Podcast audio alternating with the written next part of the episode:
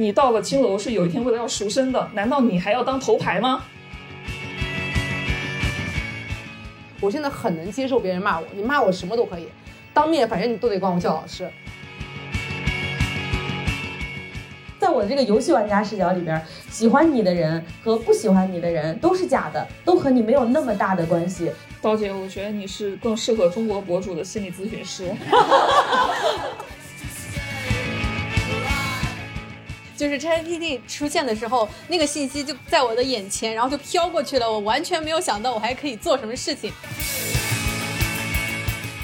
像我们这种普通家庭出来就没见过什么钱的人，他有一种匮乏感，很怕我现在这笔钱花掉，我下一笔不知道什么时候来，我也不敢花。每个人在这个世界上活着都有自己的动力，有的人的动力是爱，有的人他妈的是匮乏，是贫穷。那 so what？只要我这个动力火车能跑起来。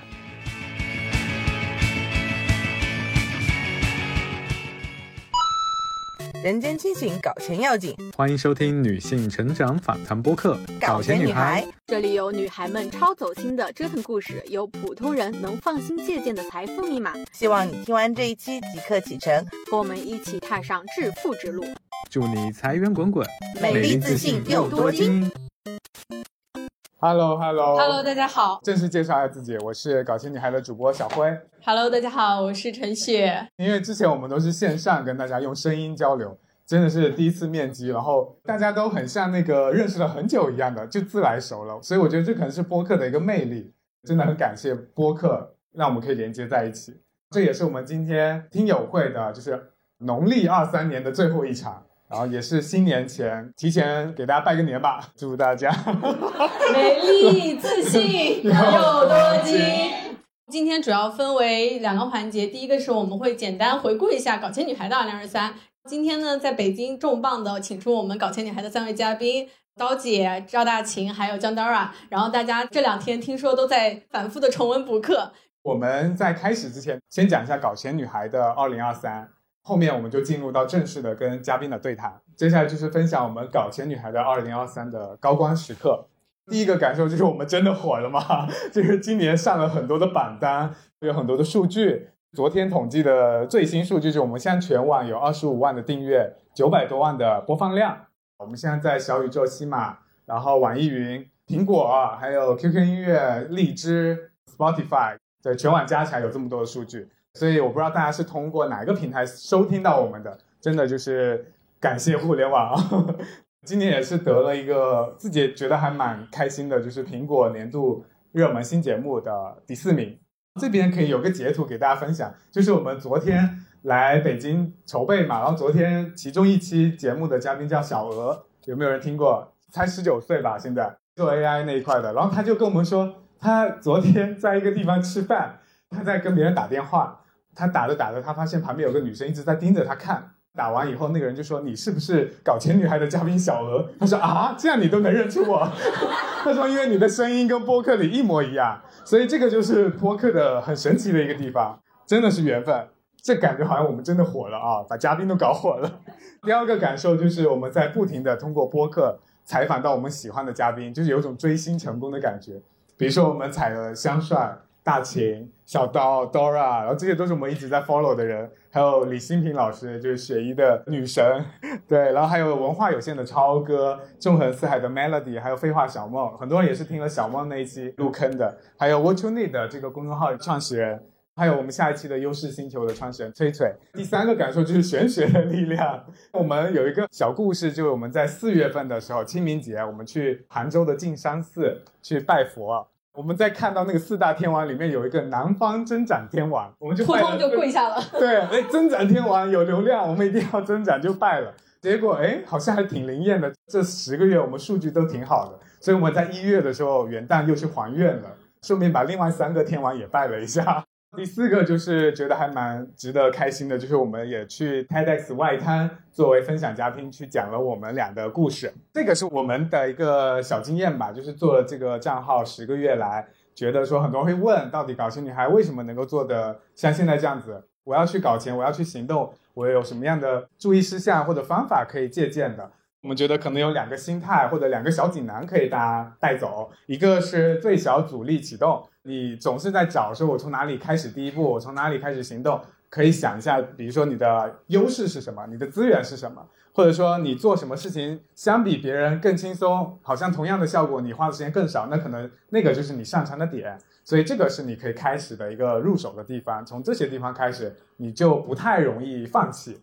第二个心态叫做最小单位试错，因为可能一开始你总是觉得我要什么都准备好，我才能够启动这件事儿，或者我才能够推出去给别人看，或者说你的脸皮很薄，你觉得哎我这个东西没有一百分，人家看到觉得还要付费或者怎么样，就觉得过意不去。但是我们是建议你六七十分，你其实就可以拿出去测试了。你拿到反馈以后再去迭代你的这个东西，你就会做得越来越好。所以就不要一开始心理包袱那么大。对，这是我们做搞钱女孩的两个小的 tips 吧。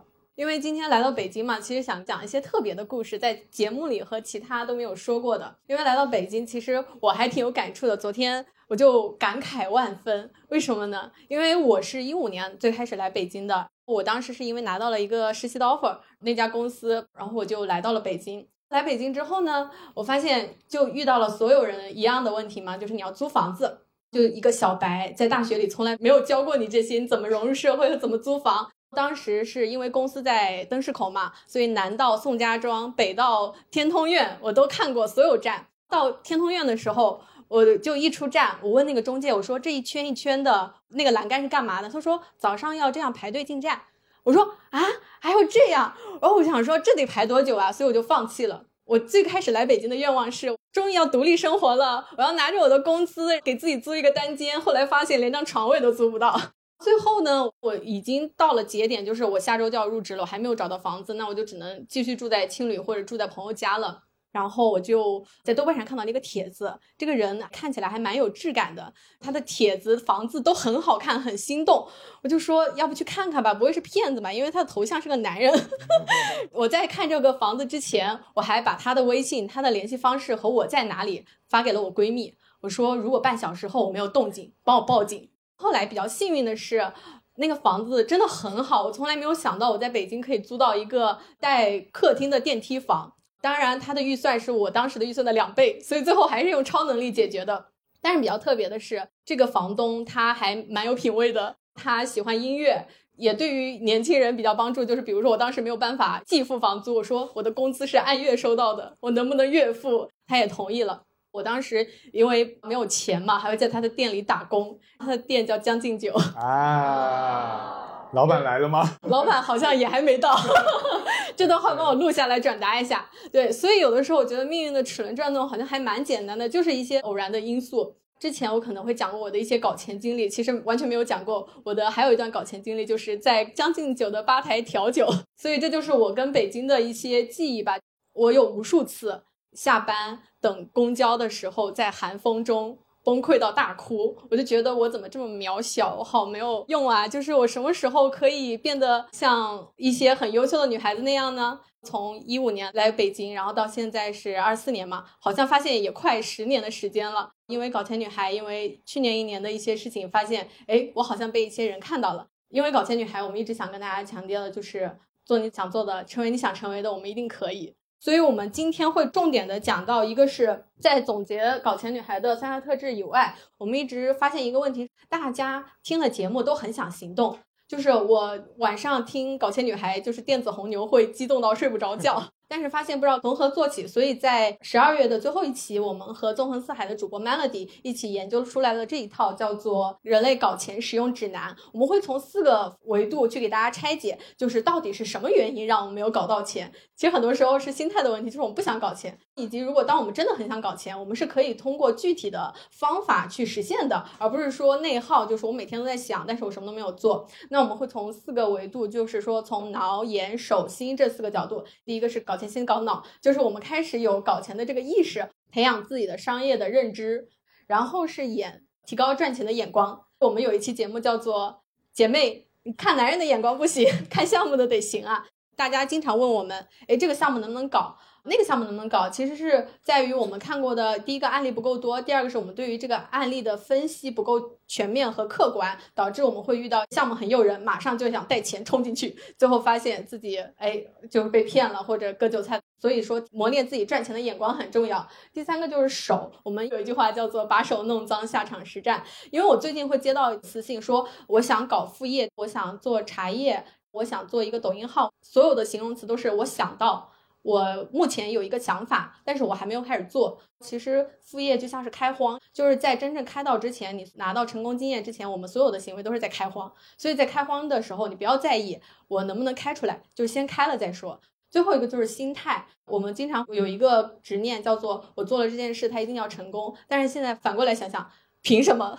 就包括大家对于自己的副业，比如说不够满意，我会想说，你主业现在挣多少钱？你主业一天在公司待了八个小时，甚至九九六才赚到这份钱，你凭什么要求你的副业就要月入十万了，对吗？所以有的时候我们希望大家用客观的心情去对待，尊重客观规律，理解游戏规则。所以一定要有好的心态，赚钱是一个长久的事情。只要通过方法，包括我们有这么多搞钱女孩和他们的经验会给到大家，一定是可以赚到钱的。以及赚钱一定不是大家生命的全部，这一定是我们想要去传递的。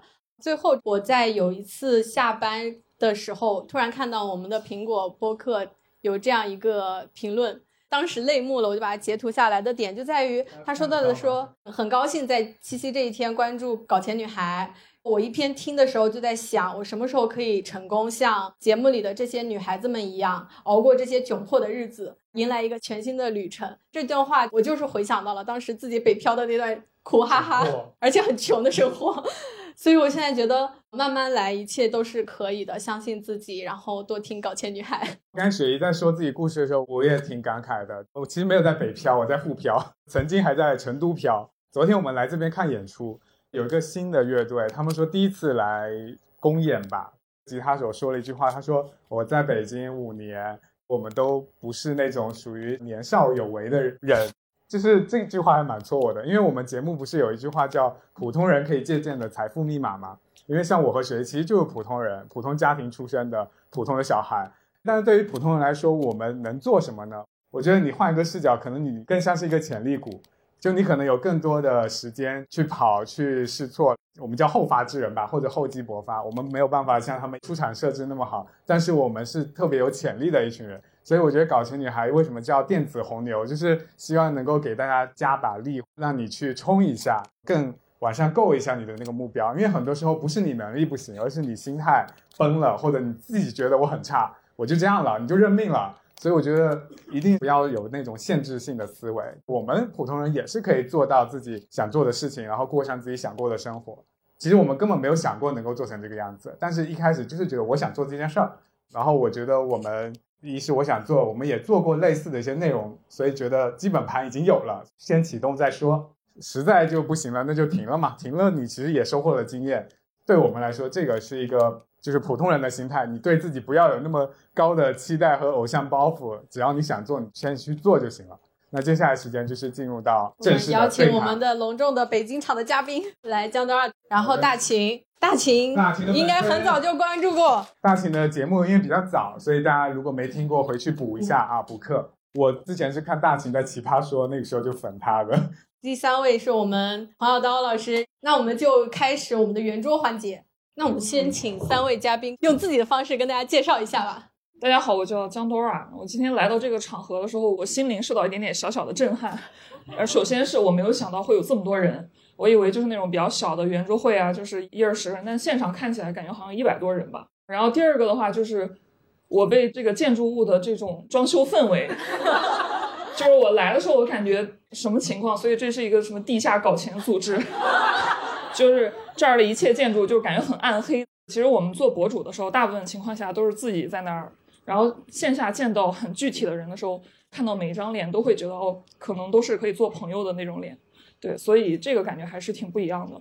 然后的话，可能也有一些人就是不太了解我，我再自我介绍一下，就是我叫江 Dora，然后我的身份就是像我们这种做职场博主的，就是比较暧昧，是一个不在职场的职场博主。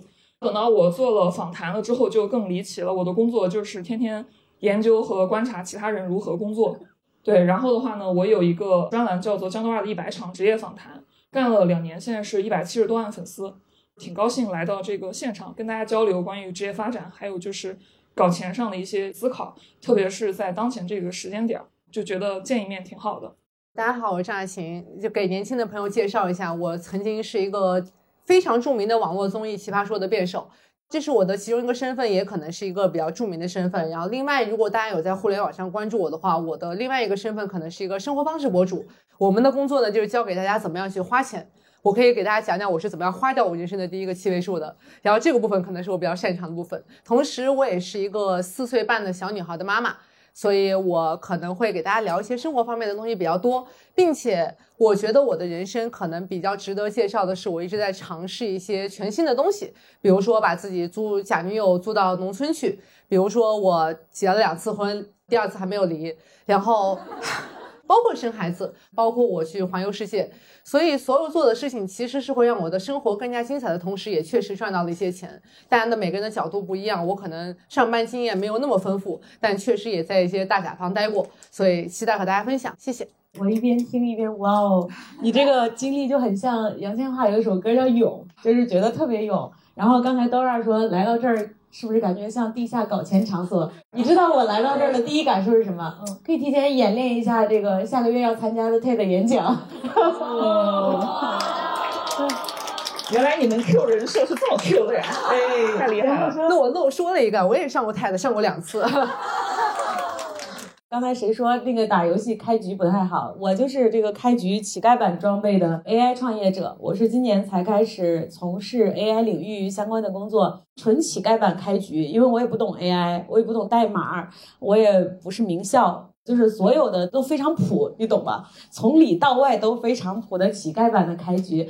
但是折腾到现在将近一年的时间，在 AI 领域也算是有一点点小小的水花，希望。今天可以跟大家分享这一年里头发生的和搞钱相关的事情，给大家一些启发。谢谢。然后我们今天想从脑眼手心几个角度跟大家讲讲，结合三位嘉宾的经历嘛，就是三位嘉宾可以分享一下最开始自己赚到第一笔小钱，以及开始有了搞钱思维是从什么时候开始的。我是一个非常典型的普通女孩，就我一直在这么标榜自己，甚至我会觉得，在我现在起点。足够低的情况下，到达现在的高度是我非常满意的人生成绩。我是在广东惠州出生，新疆乌鲁木齐长大，几乎没有去过大城市。我的家里面也是非常非常普通的普通家庭，普通到可能没有办法给我任何金钱上的支持。所以，如果你说最开始的搞钱经历，可能就来源于我真的非常非常的穷，穷到我跟我爸说：“爸爸，我好想学钢琴啊！”爸爸会告诉我说：“咱们家的孩子就是没有资格学钢琴的，我们没有钱给你学钢琴，那你就要自己去搞钱。”所以，当我一意识到我很爱玩，或者我对钱有需求的时候，我就会去找我自己的能做的事情。我不是那种技术型人才，我的第一笔钱到现在的最后一笔钱，全部都是和人相关的。我都是在拉皮条或者建立和人之间的关系。我人生赚到的第一笔大钱，其实是我大学的时候在做一家证券公司的总经理助理。我的工作就是陪我的老板喝酒，并且让我的客户们去投资。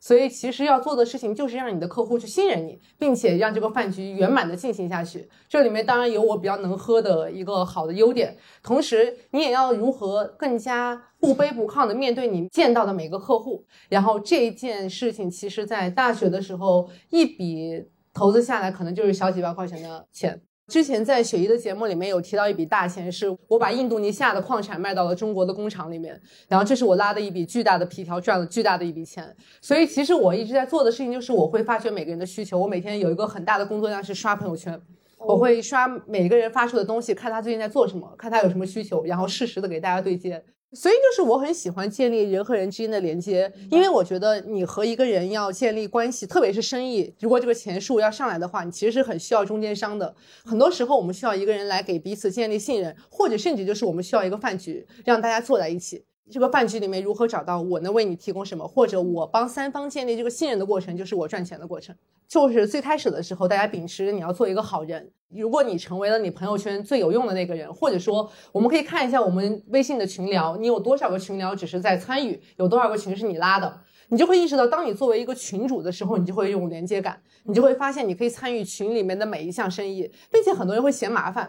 当你认识了两个人之后，你不会去跟进他们之后的对话，你也不会去参与这档生意。但其实，如果你去不断的沟通双方需求的时候，你就会在中间找到自己的位置。比如说，我最近还在做的一件事情是，我在帮很多的品牌去拉皮条，去找播客的制作方。其实这个事情很多播客公司在做，但是其实他们的水分非常大。就他们的报价非常高，但如果你需要一个做过播客，我也自己做过播客，我也可以去输出的同时，我帮他找到合适的剪辑方，分批分次的外包下去的话，其实品牌能降低非常多的钱，同时他也需要一个人去作为一个项目经理去把控全局。其实我就是那个项目经理。我现在工作七年了，然后我前五年的话呢，主要是在。像这个字节跳动、喜马拉雅这样的公司工作，然后以前我的这个想法就是完全在职业环境里面去发育。大概到我工作第五年的时候，当时在字节，就当时一个月薪水已经达到三十 K。所以对于像我这样一个，比如说二本出身呀，还有就是我也是来自河南一个就十八线小镇，就这样一个地方，我当时觉得我去，我能拿这么多钱，我真的太牛了。然后我想到的所有的事情都是在想我如何保住这一份工作。但是呢，我在去了字节之后，就是长达一年在大厂里边待得非常的沮丧。后来的话，就是在字节工作量不饱和嘛，这个工作量不饱和呢，就开始做博主嘛。然后周六日的时候就把 B 站给做起来了。这个的话主要来源于之前做课程主编。然后 B 站的话，它作为一个中视频，那么一个中视频，我们认为可能十五分钟算是一个正常的时间段。那跟我之前做课程主编这个知识付费每一节小课是非常像的，因为我那个时候做课。一个 lesson 的长度也就是十五分钟，所以的话呢，我就比较擅长在十五分钟内比较高效的把信息给传递出去。然后之前做运营，对不同圈层的用户有比较多的了解，所以基本上也是把我做公司的事儿就复制出来。然后的话就是去做这个 B 站，然后运气很好，两个月做到十万粉，应该是拍第一二期，当时就有很多这个商单就过来，但是都没有接。后来的话呢，干到两个月十万粉之后，然后商单的话就刚好一期视频就可以卖到三十 K 了。所以这件事儿就是完全重构了我对搞钱这件事儿的理解。我当时第一件事就是很震撼，就是为什么一条视频它可以卖这个价？因为我只是试着报一报，我没有想到就是甲方觉得 OK，然后这个就产生了很大疑惑。而以这个为起点，就是完全重构了我对于职场当中的发展，还有对搞钱这件事儿的理解。就我在公司观察到一个特别有意思的现象。我是干运营的，然后我不知道大家在公司里边会不会遇到一些就是论资排辈儿和一些老员工跟新员工之间相互看不对眼儿。然后当时我们公司就是两个运营，一个可能是工作一两年的，从很好的学校毕业，他身上就有股那种天然的冲劲儿，就是什么事儿他都想当第一的那种感觉，在工作当中是很好的。然后还有一个老运营，他可能已经工作五六年了，然后呢很多事儿呢他可以处理的很老练，但是他就很看不爽这个劲儿劲儿的新运营。他们之间就会发生很多的这种小撕逼，比如在项目周会上的时候，新运营同学可能就会说：“哎呀，我对这个事情有什么什么样的想法，然后我认为它应该就是一个大条特条。”然后老运营就会觉得你懂什么，然后他们私底下就会有非常多的不对付。但是直到有一天，我发现，哎，他们两个人的工资相差就是这个 gap 是不超过三千块钱的，所以我在那一刻我产生了一种幻灭，就是。那大家在那儿争这个资历，然后争这个论资排辈，到底有什么样的意义呢？如果你是一个五年的人，有一个人你不爽，然后你把他 PK 掉了，但是你的薪水也没有比他多多少。还有就是你干两三年跟干到五六年，薪水差别不大，甚至在一些公司还会出现薪资倒挂的现象。那你如此醉心和花那么多时间在这种人际消耗当中，又有什么样的意义呢？那与此同时，我又发现自己的商单一条视频可以卖到一个月的工资的价格。我对这些事儿，我就觉得我费解了，然后以此为起点，我就开始重新思考，就是这个事儿的意义。但是我感觉我出来之后，我感触主要就两点吧。第一个就是提升自己能够跟自由市场直接交易的这种能力，因为公司它存在的意义，其实相当于是它是一个你的劳动经纪人。这个劳动经纪人就跟 MCN 分博主的钱一样，他会分走很多，只不过像这个 MCN 他会分六成、七成，然后公司的话，它可能会分走八成、九成。对，所以我觉得就是。不要再醉心于公司的这些人际关系斗争和领导怎么看你，其实都没有意义的。我听到了一句就是特别有意思的梗，叫做“你到了青楼是有一天为了要赎身的，难道你还要当头牌吗？”对我觉得这是最重要的，赎身是最重要的。然后第二件事的话，就出来为什么能挣到更多的钱？我觉得有一个很有意思的事儿，就是你能挣多少钱，不取决于你有多勤奋，而取决于你能服务的用户有多有钱。出来了之后，只不过我服务的人变了，在公司我服务老板。然后我出来之后，我可能直接服务品牌方，就品牌方肯定会比老板有钱一点，付出同样的劳动时间就可以挣到更多的钱。所以我觉得大家可以多想一想，你能为谁解决什么样的问题。就是刚才刀儿讲到自己解构职场的时候，我特别有感触。就是当我一单商单已经可以卖到跟我工资一样的时候，那我上班的价值是在哪里？我之前分享到，我突然重新思考搞钱这个事情，是我开始炒鞋，因为我一边上着班，对吧？有点苦兮兮的，一个月到手的工资就不到一万块嘛。然后因为有一天早上，我就在一个社群里突然得到一条线报，说，哎，那个 Nike 突袭发售，快抢！然后我进去用一千块钱的价格买到了一双 AJ 一，那个时候我根本就不懂。为什么这些 AJ 有这么多配色？它们有什么区别吗？但是我还是买了。买完之后呢，我就问我旁边男同事这是什么鞋？它值钱吗？他们就惊呆了。他说这个是 AJ 一和 Off White 的联名。然后我说怎么了？很贵吗？我都不知道它到底有什么市场。后来这双鞋男同学帮我卖掉了，卖到了五千块。就是因为一双鞋，我赚到了四千块钱。我突然想说，凭什么我每天这样打卡，二十二天一个月到手也不到一万块钱，然后就因为一双鞋可以赚到半个月的工资？所以也是因为那一双鞋，我突然开始思考，我现在因为上班过得很痛苦。我在上班，我是为了什么？我想，第一个是能力上的成长，第二个是钱，实实在在进你口袋的钱，第三个是一些社交，因为你在公司的圈子你会接触到，包括我如果不上班，我就不会认识大秦啊，对吧？然后以及因为你在这个公司的这个 title，它可以给到你一些社交的网络。那我后来就想说，如果我不上班。我能不能用什么样的方式把这三个条件有满足？包括我跟 Dora 我们之前探讨过，自由职业者我们会在一定程度上的焦虑，是因为我们是在一个单一的自己的一个封闭的环境里，我们的收入是不稳定的，我们的社交是单一的，就是我们很难再去有新的圈子了。还有一个就是我们没有办法对标自己的能力的成长。所以我后来就因为把这三方面重新进行了解构，我觉得我好像给自己定一个具体的目标，然后只要做好这几件事情，就不会焦虑了。就是我觉得雪姨刚刚在讲的时候，就说到那一双鞋的那一刻，就不知道为啥，我就想起来之前看那个电影《楚门的世界》。对，就是有一天他正常的生活，他发现天空掉下来一个巨大的吊顶灯。当然，在那之前有很多的呃细枝末节破绽，让他知道这个世界可能稍微有点问题。它好像是被设计好的一个系统。我感觉你的那个时刻就挺像，真的。刚才你们在聊的时候，我就仔细回忆了一下，我有没有这种时刻？我好像的确是没有，就是没有三位老师这么深刻。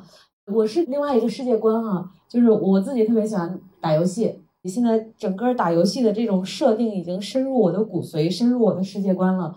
你看，游戏里你一般你打游戏你能获得什么？经验值、金币和别人 PK 你赢了的快感。那游戏里的金币就是现实里我们的钱，然后游戏里的升级就是你不断你能力的升级。我自己不是那种囤囤鼠的人啊，我一般是在升级有需要的时候花到金币，我才会去考虑金币这件事情。如果你升级的这个场景不需要金币，那我就不考虑金币。我的创业和我的做事儿风格好像几乎完全都是这样的，就是从上第一份班到现在自己做的所有的事情，都是基于我很想去做这个事情，这个事情是第一。然后才考虑钱，但是这个钱还不是很重要的维度。打个比方，我现在又有一个新的项目想要开拓，想要做，就是一个少儿 AI 科普，一个游戏化的一个社区。那这个社区大概一年可能是需要两三百万的。那我就在想，哎，我什么业务上我可以赚到这两三百万，去用于我想要开拓的这个事情？我是这样考虑的。我做事情有点像开副本，就是我想不想下这个副本。我具不具备这个副本所具备的条件？如果不具备条件，那我从什么地方可以赚到钱去满足这个条件？你像马斯克最早的时候，马斯克的想法就是我要把人类搞到月球上。那人类搞到月球上这件事情是他最想做的事情，但是中间。这个星辰大海很远很远，比如说需要钱，那他就会怎么做呢？他会同时设定两个目标，一个是自己想要到达的非常高远的目标，然后另外一个是切实的可以赚到钱的商业化的目标，去做他的辅助。就比如说他的公司星链和他的那个火箭公司，现在都是非常成熟的商业化的公司，赚了很多很多钱。但是赚这个钱，你像星链现在发射了这么多卫星。这个就是他用来保证他的那个星辰大海想要维持下去的现金流和现金链，所以我的做法和他稍微有点像。就刚才刀姐有一个思路，就是说，当我需要这笔钱的时候，我再去想用什么样的方法去实现。因为我们有的时候会陷入一种误区，就是赚钱容易无上限。我经常会有一些人问我想赚钱，我说你想赚多少钱，然后越多越好。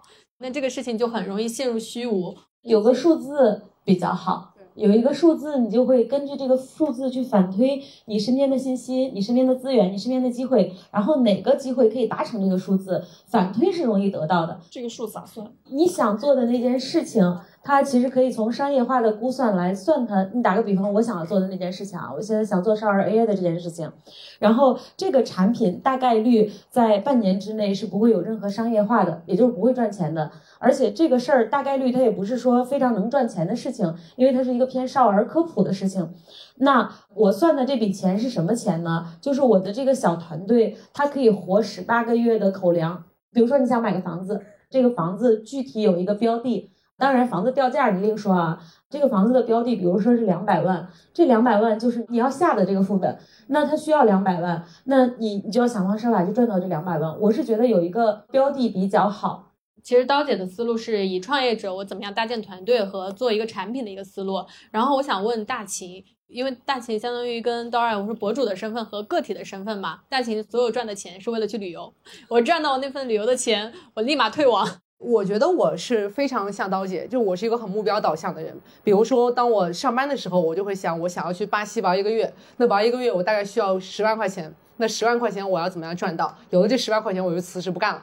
然后这里面其实也代表着我对我自己职业的自信吧，就可能是我会相信我下一个工作继续可以找到，至少我不会处于一个空档期，或者我可以继续的去工作。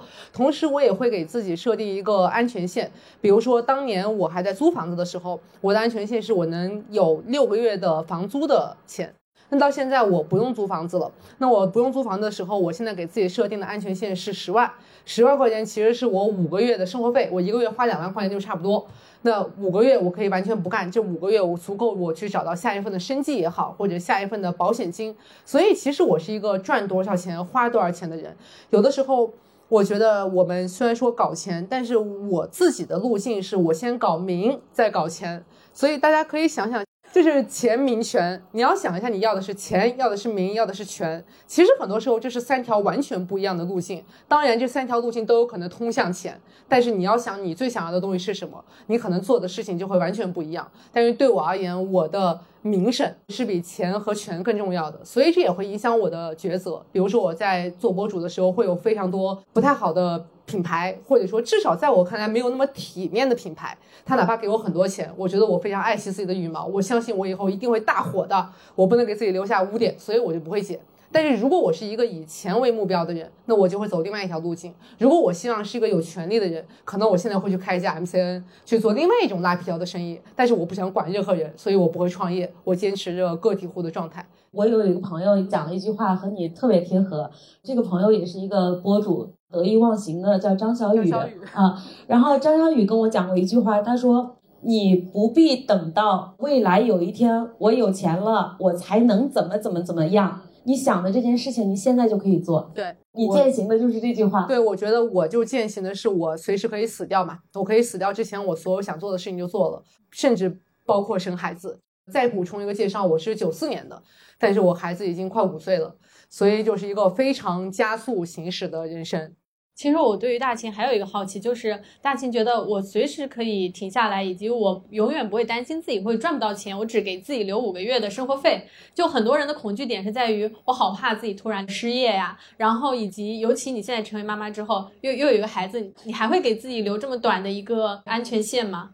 到目前为止还是这样的，这就是我回到我刚才说的，我是非常。不主流的提倡大家要好好上班的博主，大家都在说要搞副业，但是我一直给大家说，请大家先好好上班，因为上班所积累的所有东西，其实是你现有的所有的底气，或者说我在我上一家公司做的有多好或多差，其实也就是我去下一份工作的底气。我觉得是衔接的。我们可以说上班是为了不上班，但是前提是你先把手上的这份班上好。我和我之前的每一个老板都还是朋友，我不会和他们搞得很杂，他们可能会成为我的客户，这可能也是我的底气。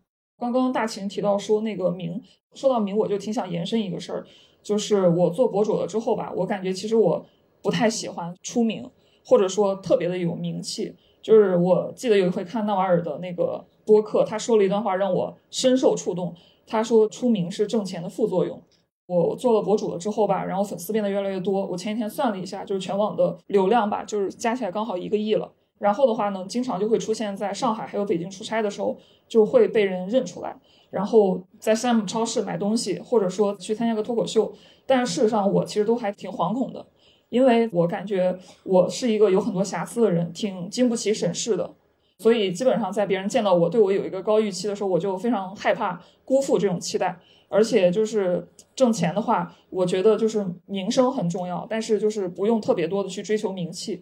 对我觉得出名是一个挺痛苦的事儿，因为大部分普通人他们是经不起审视的，或者说我认为几乎所有的人都不是被设计来被大家就是百分百的围观。尤其是像我们做博主了之后吧，某种程度上你要把自己当一个产品来设计。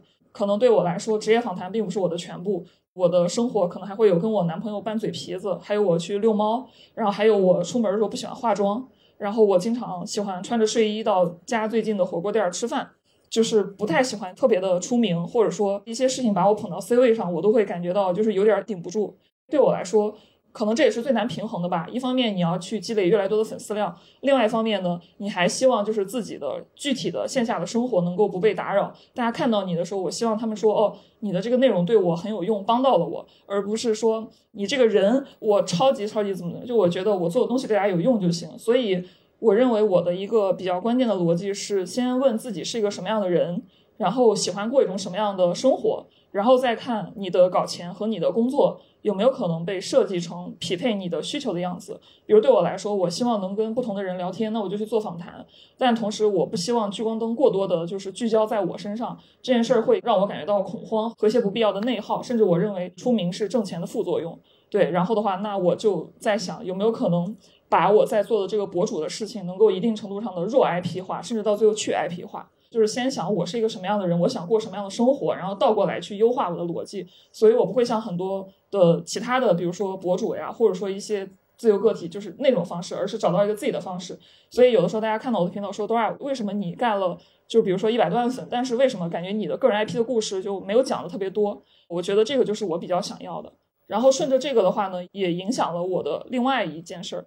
我记得最开始我刚刚离开字节的时候，然后当时我有一个想法，就是我是绝对不会去当管理者或者说去创业的，因为我觉得我很讨厌去管理一个人。但是我现在干了两年了之后呢，我现在就慢慢的发现，哎，有一些事儿就是自己很喜欢做内容，但是随着不断的做、不断的做，每周去更新，你会感觉到疲倦。还有的话呢，你会发现你希望这个频道发展的越来越健康，就是它是一个长期的事业，那么你就要有更多的精力去探索商业化，而不仅仅是内容，因为对于一个频道来说。内容创作跟商业化就是左右手了，对吧？然后你就不能只是像以前一样纯粹的做一个内容的 creator，你要更多的思考，那这个频道调性怎么办？你跟这个市场的关系是什么？你怎么样让品牌一直觉得你很值钱？那为了去思考这么多事情，你发现它调动的是你更多理性的一面，然后你要出去见人，你要去跟一些人建立一些深度的关系。我觉得博主的这个本质挺像是跟一群人搞网恋的，就是把我这种。多愁善感的一面，或者说比较感性的一面，我比较 personal 细枝末节的一面，去拿出来给大家，然后大家对我有一种正面的一种幻想，或者说正面负面也好吧，就愿意跟我建立一种长期的关系。它更多调动的是你偏感性的那一面，甚至有的时候偏脆弱的那一面，甚至很多时候不太那么多思考的。所以这两种之间，经常就会让我感到纠结。所以后来我就问我自己，我更想要哪一种？我觉得可能是偏右侧。对我就希望把一个事儿能够有条不紊的、持续的往下推进。做一个长期的对大家有价值的事情，所以为了这么做，我发现自己必须要进化成一个可能偏创业者的角色。于是这个时候，我重新审视管理，我就发现，哦，管理的话，我必须要学会这个杠杆，我必须要学会招人，我必须要学会一家公司怎么样能够长期的理性的运营下去，以及我要学会如何对别人负责，学会如何把自己分拆出去，因为只有这样的话，我才能让接下来的这个五到十年，我能够以一个我比较喜欢的状态去生存下去。所以我想说的是啥？就是在不同的阶段，你对于自己想要过一个什么样的人生状态，都会有一个想法。大家很多时候搞钱，喜欢去对外看什么赛道特别挣钱，或者说什么事儿很牛、很热闹，然后就去搞。但是我的思维逻辑一直都是，我想要一种什么样状态？当我在大厂，我希望出去；当我出来自由了之后，我做了博主，我希望这个事儿能做成一个长久的事业。那我就发现，我必须要学会从创作者去进化成一个创业者。我就开始拾起了曾经我不那么想做的事儿。它是你对自我认知的一种流动性和一种确定性。流动性就是你在每个阶段想要东西是不一样的，你都要不断的去问自己。我永远建议大家，你的搞钱方式应当服务于你的内心，就是你有没有觉得当前这种状态让你内外自洽？然后的话，按照一种你认为自洽的方式去搞你的钱，或者说去过你的生活。我非常赞同。我有一个朋友，他的签名是：人穷极一生所追求的目标，不过是以自己喜欢的方式度过这一生。我在今年 AI 这件事情创业的时候，我就跟自己说，就是虽然我想做什么，最终成为什么样子我不清楚，但是不做什么就是 stop doing this 的，我非常清楚。就第一条就是不做 IP，不做人设。为什么？就是我这个人特别懒，我根本就保持不了输出，保持不了日更。然后另外这个人设也还没立起来就容易崩，这件事情。就很不适合我，所以一开始的时候我就很明白什么是我不喜欢的，我就根据这个节奏来以自己更喜欢的方式来做的这个创业。所以到现在为止，我也没有公寓的账号，也没有这个公众号 IP 什么的，通通都没有。但是我感受到舒适、舒适、快乐这个事情又有意义且能搞钱，我觉得就是很好的状态。我没有说不鼓励大家做 IP 的意思啊，不是这个意思。可能只是我的状态，可能和 Dora 稍微有点像，就是我们不喜欢这件事情，就好像这个市面上游戏这么多，这个游戏你们所有人都说好，我就不喜欢玩这个游戏，我只是不喜欢这样的方式，然后我在寻找一种自己喜欢的方式。在我的世界观里是什么？整个世界，整个地球就是一个大型的地球 online 的游戏，你们这些人通通都是 NPC。我只是一个玩家，我这个玩家来和你们这些 NPC 互动。张小雨也说过一句类似的话，我说我觉得这个世界上大家都是 NPC，在整个人生舞台上只有你一个人，或者你的父母、你的伴侣、你的朋友，要么是观众，要么是和你同台的人，要么是做这个导演的。但是这个舞台上就只有你一个人，我也是以自己为中心。今天我们大家在一起交流，无论是我们线上线下，还是我们嘉宾之间的交流，我们最深层的，我们真的是来听商业密码的吗？不是，我们是在通过和别人的交流碰撞来找寻自我的。刚刚刀姐说的，我也特别的有共鸣，就是我时常会觉得。所谓外部世界，我们遇到的一切都是我们内心世界的一个映射和创造。是你内心里有了一个场景跟画面，不管是你跟别人的冲突，还是说你要变成一个什么样的人，是内心先有的画面，然后我们把外部创造成了这个样子。而人跟人觉醒的这种区别就在于，前者是一种无意识的创造，然后后者是一种有意识的创造。如果我们想要靠名气吃饭，我们想要靠做 IP 和内容创作吃饭的话，我们知道你往后会遇见什么吗？比如说包括差评和一些别人的非议，能跟大家分享一些我们在这条路上的一些吃到的苦头和吃到的甜头。你们看到一个二十分钟的访谈，其实是我们四个小时的采访搞出来的。比如我跟陈雪的那期播客，大家都挺喜欢的，但事实上我们聊了也快三个多小时，然后剪出来一个半小时。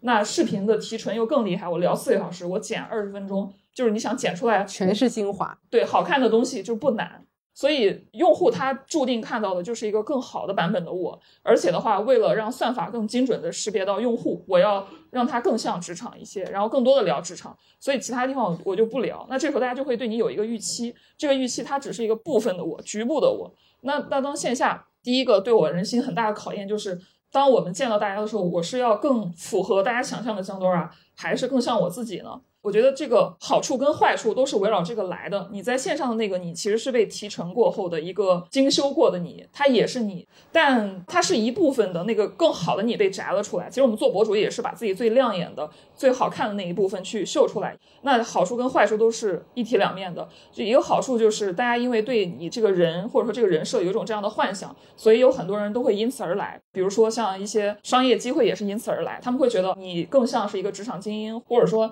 你更能。笼络对这帮话题感兴趣的这种粉丝啊等等，那我就来找你。还有你去参加一些活动，还有大家对你有一些期待，都会因此而来。你会因此获得很多的这种商业上的资源、人脉上的资源。那它的坏处就是，一方面别人线下见到你开盒了，他不能觉得说我去怎么线上是这样，线下是这样，对吧？然后呢，你可以不一样，但是你至少得让大家觉得这这样的自己不烦人。所以你会有大量的时间就是在纠结，就是我到底是一个什么样的人。我在别人面前要呈现出一个什么样的人，以及这种所谓的这种感觉，我能维持多久？我觉得这种内心的这种拷问是会比较多的。然后现在出门，我经常就会想，那我是化妆还是不化妆呢？因为如果去山姆超市，可能就会碰到粉丝，没有挣到有明星包袱那个量级的钱，但是已经开始有一些不该有的包袱。所以这个是我的一个感触。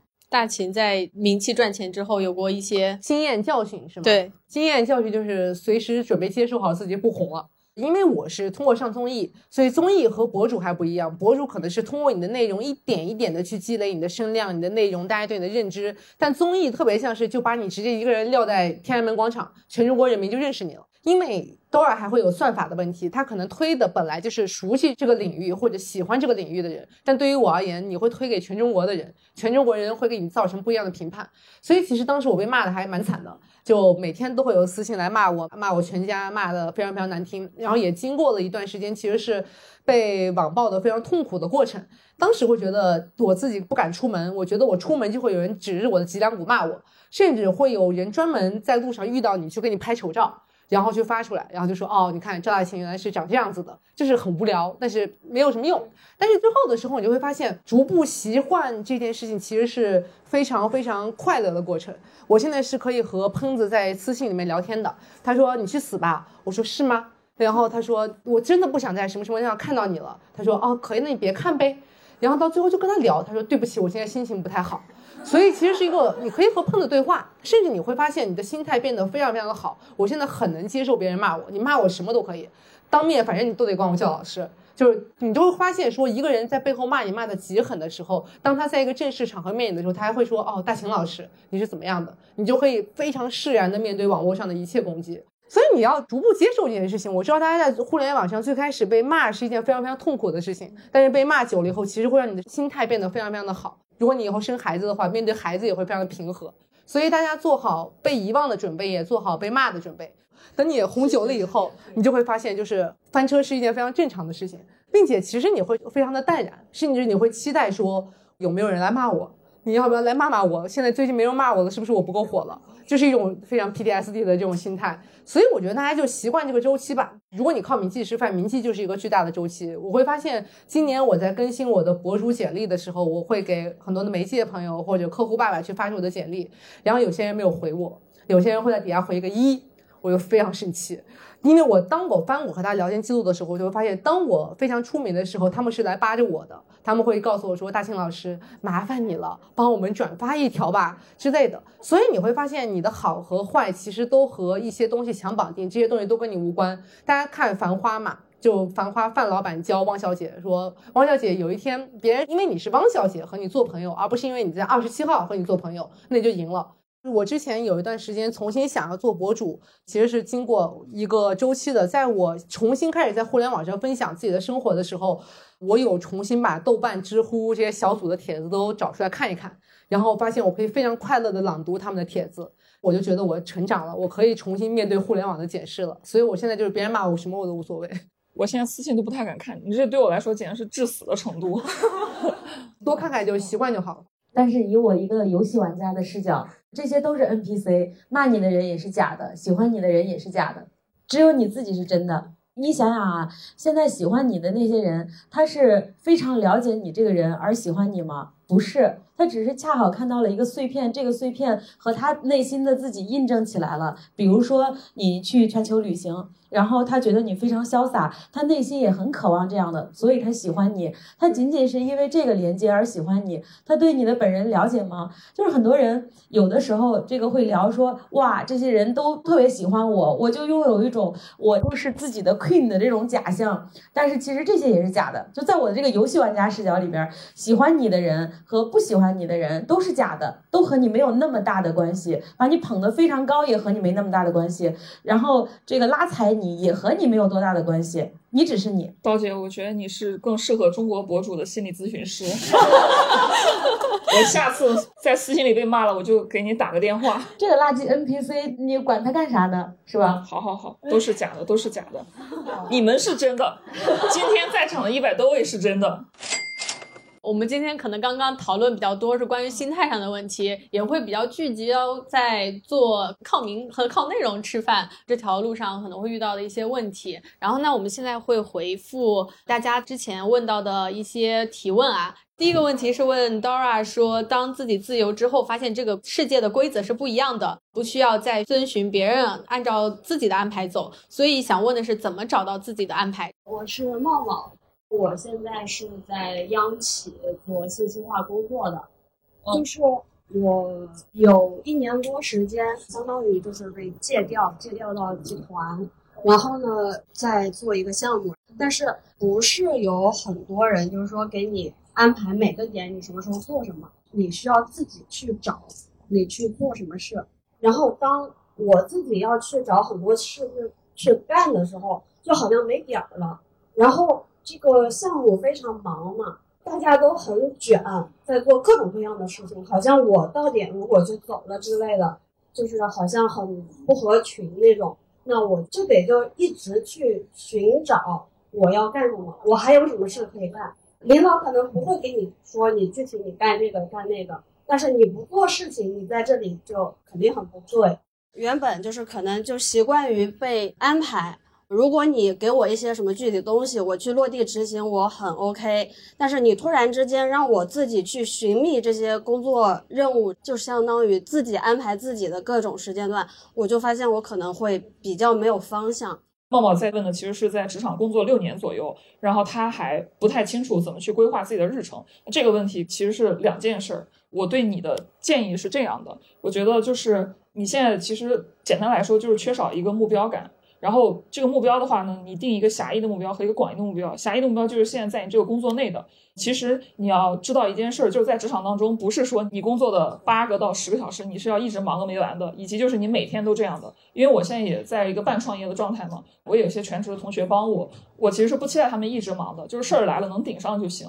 所以对于你来说的话，其实你把你自己的事情给做完了，你是可以去休息下来的，然后或者说去考虑一些其他的事儿的，而不是说我一直要让自己就是忙忙叨叨的，然后才是对的。那你怎么样确定我把我该做的事儿做完呢？这个事儿就必须需要你跟你领导沟通。如果他回答你的很暧昧的话，那要么就是你的领导没有想清楚，要么就是你要进一步去追问，那到底对我们当前最重要的事情是什么？比如像我的频道，这个月我希望单独抖音能干到一百万粉，那这个是最重要的，我就会希望我下面所有人都围绕这个来去努力。然后如果说我能想象到的解决方案他已经干完了，我就期待他能不能通过调研，他去给我提供新的解决方案。我不知道央企里是不是也是像我这种比较关注结果的逻辑哈，但是我的第一个就是你要更明确狭义的目标。当你不知道自己当前，比如说干啥是重点，你就要先明确，比如说这个 Q，你领导认为他最关心的指标是什么，你一定要问他，因为某种程度上你对他负责嘛，你就只能问他。就算你社恐，你也必须要了解他到底想什么。只要他关心的这个事儿，你有在往下落地，他关心这个业务在往下落，那你的时间就不是白费的。只要服务在这个目标上，哪怕你这一个星期、一个月吧，你只有一个星期是在很忙的工作，剩下三个星期都是休息，也 OK。但如果你没有忙到点儿上，你这一个月每一天你都九九六，对吧？每一天就干到半夜，那也是无意义的。所以这个狭义的目标，你要跟你的 leader 达成一致，你要理解你们在做的这个事情最关心的东西是啥。再有一个是广义的目标，就是茂茂如果说已经工作六年的话，然后假设说。并不想唤起大家的焦虑哈，但是有没有有一些时刻，你半夜睡醒、午夜梦回和开会的间隙会想，我是不是应该对自己的这个想得更清楚一点，这个主体性更强呢？会有吧？好，如果有这个事儿的话呢，我就建议你写一个事儿，就是你回去拉一个日记，就是问自己需要什么、喜欢什么，拉一个表，然后每天尝试写一写日记，记录一下你自己，就是让你会有情绪反应的事情，就是你喜欢的事儿。第一件事儿是你有生理反应，也就是你做它时候你很开心，或者你不高兴。你的第一要务是了解自己，就是记录下来。当你这个文档里面记录了一百个关于你的 notes，你知道自己喜欢干什么，然后的话你想要什么，那么这个时候你对自己的状态就更了解了。我觉得这个是你的真问题。然后这个问题是说，我们有一期节目提到组合优势，然后我相信现在的很多人拥有不是单一技能，所以想问大家怎么找到自己的组合优势和搞钱的场合。这个问题是谁问的？你有要补充的吗？大家好，我先自我介绍一下，我现在是在一家央企做那个产业咨询，基本上就是纯文字类工作的。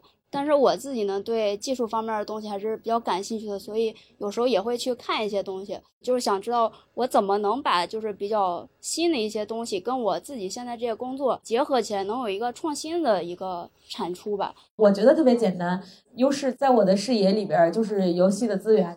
特别重要的一点就是搞清楚你的装备栏里边都有什么。很多人觉得他什么什么，这个优势不一定是真正的优势。我觉得其实是需要在这个装备栏里边把你自己真正的优势列出来。包括有一些人去做博主的时候，就问我说：“这个做博主的时候，我需要做什么？除了这个正常行业的调研，我会让他做一个动作啊，就是除了说你找对标账号，这个他的赛道行不行？除了这些，我就让他做一件事情，就是说你问你自己，这件事情如果现在你做了十个月，他都没有赚一分钱，你是不是还有很大的热情去做它？如果是。并且说，你这么多年都没有在这件事情上赚过钱，你还依然热爱、依然去做的事情，这个事情就一定是你的优势和擅长。你找到自己的兴趣点，很多时候你的优势是和你的兴趣点在一起的。为什么？就是整个世界，我认为它就是一个关注力的游戏。你的时间、你的关注力在什么地方，它就体现在什么地方。打个比方，我黄小刀的关注力在我的身材上，我一定会去花时间去健身。我可能现在就瘦一点，对吧？我特别特别喜欢打游戏。那好，我某个游戏就是打到全服第一，因为我的关注力在那里。你也要返回来推自己，你自己这么多年的关注力在哪里？那就除了工作以外啊，咱不谈工作，因为这个关注力里边就是你的感兴趣的点，它可能就能延伸为你现在最有这个优势的你的优势。现在不是大家都讲长板理论吗？我这个人，我知道我有很多缺点啊，比如说我非常拖延，我从来不改我的缺点。为什么？我就觉得说，我现在要做的事就是把我最有优势的地方，把它磨成一把最锋利的剑，我就去做这件事情就好了。所谓的补短板，去重新去让我去做我不擅长或者我不喜欢的事情，我就压根儿不要做。我觉得你的就是搞清楚自己的装备栏里边自己最喜欢什么，然后就能找到你的优势。就是刚才听大家问题，我其实听得我非常的痛苦和迷茫，就是我不懂为什么大家这么迷茫，就其实我听得我自己都很焦虑。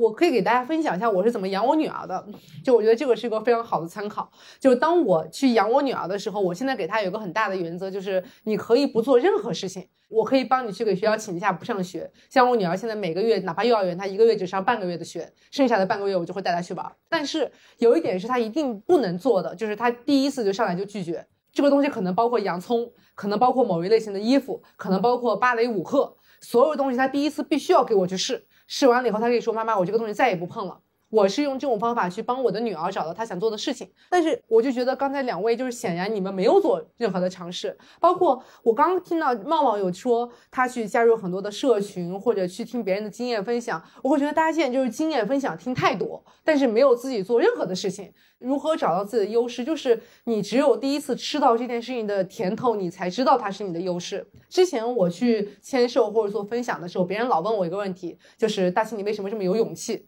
我说是因为我从小的时候就吃到了勇气的甜头。当我第一次跟比如喜欢的男生要电话，我要到了；第二次我就觉得这件事情不重要。如果我第一次没有吃到这个甜头，我永远不会这么做。所以你只能训练你的大脑去做一些。其他的东西让它形成条件反射，比如说我今天就是会和隔壁的姐妹加微信，这件事情对我来说非常困难。如果突然成了一单，你以后都会这么做，你的大脑就不用想了，它就可以自行的去做这件事情。我觉得这个很重要。刚才雪姨有提到一个事情，就是我人生的一个非常擅长或者我在做的事情，就是不断增加我的标签。比如说，我是没有办法用一句话介绍自己的，但是我可以不断给你补。哎，我是奇葩说选手，我之前是律师，我是一个妈妈，我生过孩子，我离过婚，我会说话，我喜欢狗，我养狗。它所有的东西会变成一个独一无二的你。你只有把这个标签叠的足够多，它才会交织出来一个具体的东西。如果你现在想你给别人去介绍，很多人会教大家说我们要用一句话介绍自己，这样是你最大的标签，让别人介绍你。但是你可以想想，如果你只有一句话，那一定是有问题的。比如说，我只能用说我是某某公司的产品经理，然后没了，那你就会想说我的交叉点在哪里？这个事情非常非常的重要。然后你去拓展你现在做的事情，你唯一能做的就是等着你在做的那件事情变成风口，你根本不知道它会变成什么样。我经常会举的一个例子就是，大家可以看到我的耳朵，我的耳朵就是非常典型的招风耳。然后招风耳这件事情，在我的小的时候给我造成了非常大的困扰，我的全家用了无数的手段让它贴回去，什么贴胶布啊，晚上没事按呀之类的，因为他们觉得很丑。但是有一天我突然发现，它变成了一个人人要动手术变成的精灵耳。蜂巢就是这样变的，所以你永远没有办法追上下一个蜂巢，你只能做你手头做的事情。最后再给大家分享一个小事，就是做博主以来，我觉得一个给我很大启示，就是我有一个很大的爱好，是当我被邀请去一个很 fancy 的酒会或者一个大场合的时候，我就会看大家的邀请名单。你就会发现，邀请名单上面大家来的理由是各式各样的。比如说，你可能是某杂志的编辑，你可能是有一个 KOL，你可能是什么合作公司的员工，明晃晃的写的是赠票，不重要。但是每个人都会在旁边有一个自己的来源，这个来源到底是哪？可能是微博抽奖，所有东西。但是这是你的来路。最后的结果是我们通过不一样的手段进到了同一个场合。只要你能跨进保安守住的那个门，你就和周围看起来很牛逼的人没有任何的区别。那你要做的事情就是你要找到你的那个标签，去进到那个门里。那个标签是什么完全不重要，它可能就是你运气很好，微博转发能抽奖。所以大家就去找到那个标签，找到那个标签唯一的方法就是做一件新的事情，不要看别人做事情。就是大家加入社群是好的，但是加入社群以后，重点是你要出门之后想你第二天干什么。就前沿技术可能很难，但是我们可以做我们手上做的事情。关于选择和不去追风口这个事情，因为也没有追上，我跟刀姐之前探讨过，就是 ChatGPT 出现的时候，那个信息就在我的眼前，然后就飘过去了，我完全没有想到我还可以做什么事情。追风口还是不追风口，其实不应该被这样描述。而是应该被描述为你喜不喜欢这件事情。如果你喜欢，它再红你也要追；你不喜欢，它再不红你也不屑一顾。就是你是因为你喜欢，你才做了这个选择，并不是说这个选择我从众。大家现在全部都在吹这个，我担心自己落后了，所以我跟了这件事情。你要搞清楚他这件事情的逻辑。我这个人，我天生就喜欢尝鲜，我就喜欢新东西，出来的新游戏我就要买了玩一玩。AI 我这么有兴趣，我认为 AI 是五年、十年甚至整个人类的未来，我就喜欢这个事情。那就顺着这个刀姐，我就直接上场了啊！下半场开启，很多人看到这个叫开始布局我的二零二四搞钱计划。可能去年有很多让你不开心或者卡点或者失败的一些经历，那今年新的机会又重新开了一局啊！我们怎么玩新的一局游戏？其实大家会发现，上半场已经聊了很多心态呀、格局啊、脑的部分。下半场我们可以多关注一些手和眼，就是你的眼睛到底往哪放，你的注意力往哪放。然后手，你找到了这个东西以后，那你的手从哪里入手去实操？那我开头先问一个犀利的问题，就是。回忆一下，二零二三年你们自己觉得赚的最爽的一笔钱是什么？我分享一个，我前天赚了四百了，还挺开心的。今年我在决定做 Chat GPT 的时候，当时我还完全没有出书的想法。出版社的老师找我出书，然后稀里糊涂的把书也出了，稀里糊涂书也卖了，稀里糊涂书也卖爆了。前几天京东给我颁了一个奖，这个奖是年度作家。他给我颁这个奖的原因有两个，第一个是我是这个领域里边应该是销量最好的，然后第二呢，就是我是全中国第一个出和 GPT 科普这样的书的人，所以他把那个奖颁给了我。其实我今年做的一整年的事儿，我在做什么，我的父母完全不清楚，我的父母甚至还偷偷问我说：“不违法吧？这个？” 但是呢，我拿到这个奖了之后呢，京东给我发了一个金狗的一个奖杯，然后我就把这个奖杯发给我爸了。我然后我说我今年也不算一事无成。我爸看到了这个之后，就给我转了个红包，说收一下这个红包，对你今年的肯定。所以我觉得今年你要往前推赚的别的钱，好像都没有这个肯定让我觉得更幸福一些。我也很有感受，因为我做了搞钱女孩之后，中间我们会上一些榜单嘛，就什么小宇宙的榜或者喜马拉雅的榜，然后会截图发给我爸，他说这是什么东西？这能赚钱吗？我说没有，这是我在做的一个账号一个内容。我说目前还不赚钱。你说爸，你相信吗？我不挣钱，但我教别人怎么搞钱。我刚刚想了一想，因为我挣钱的方式特别的简单，主要就是频道目前接商单，然后像直播带货呀，还有像私域做一些或者支付费都没有开始做，所以我的收入就是相当于一个商单一个商单。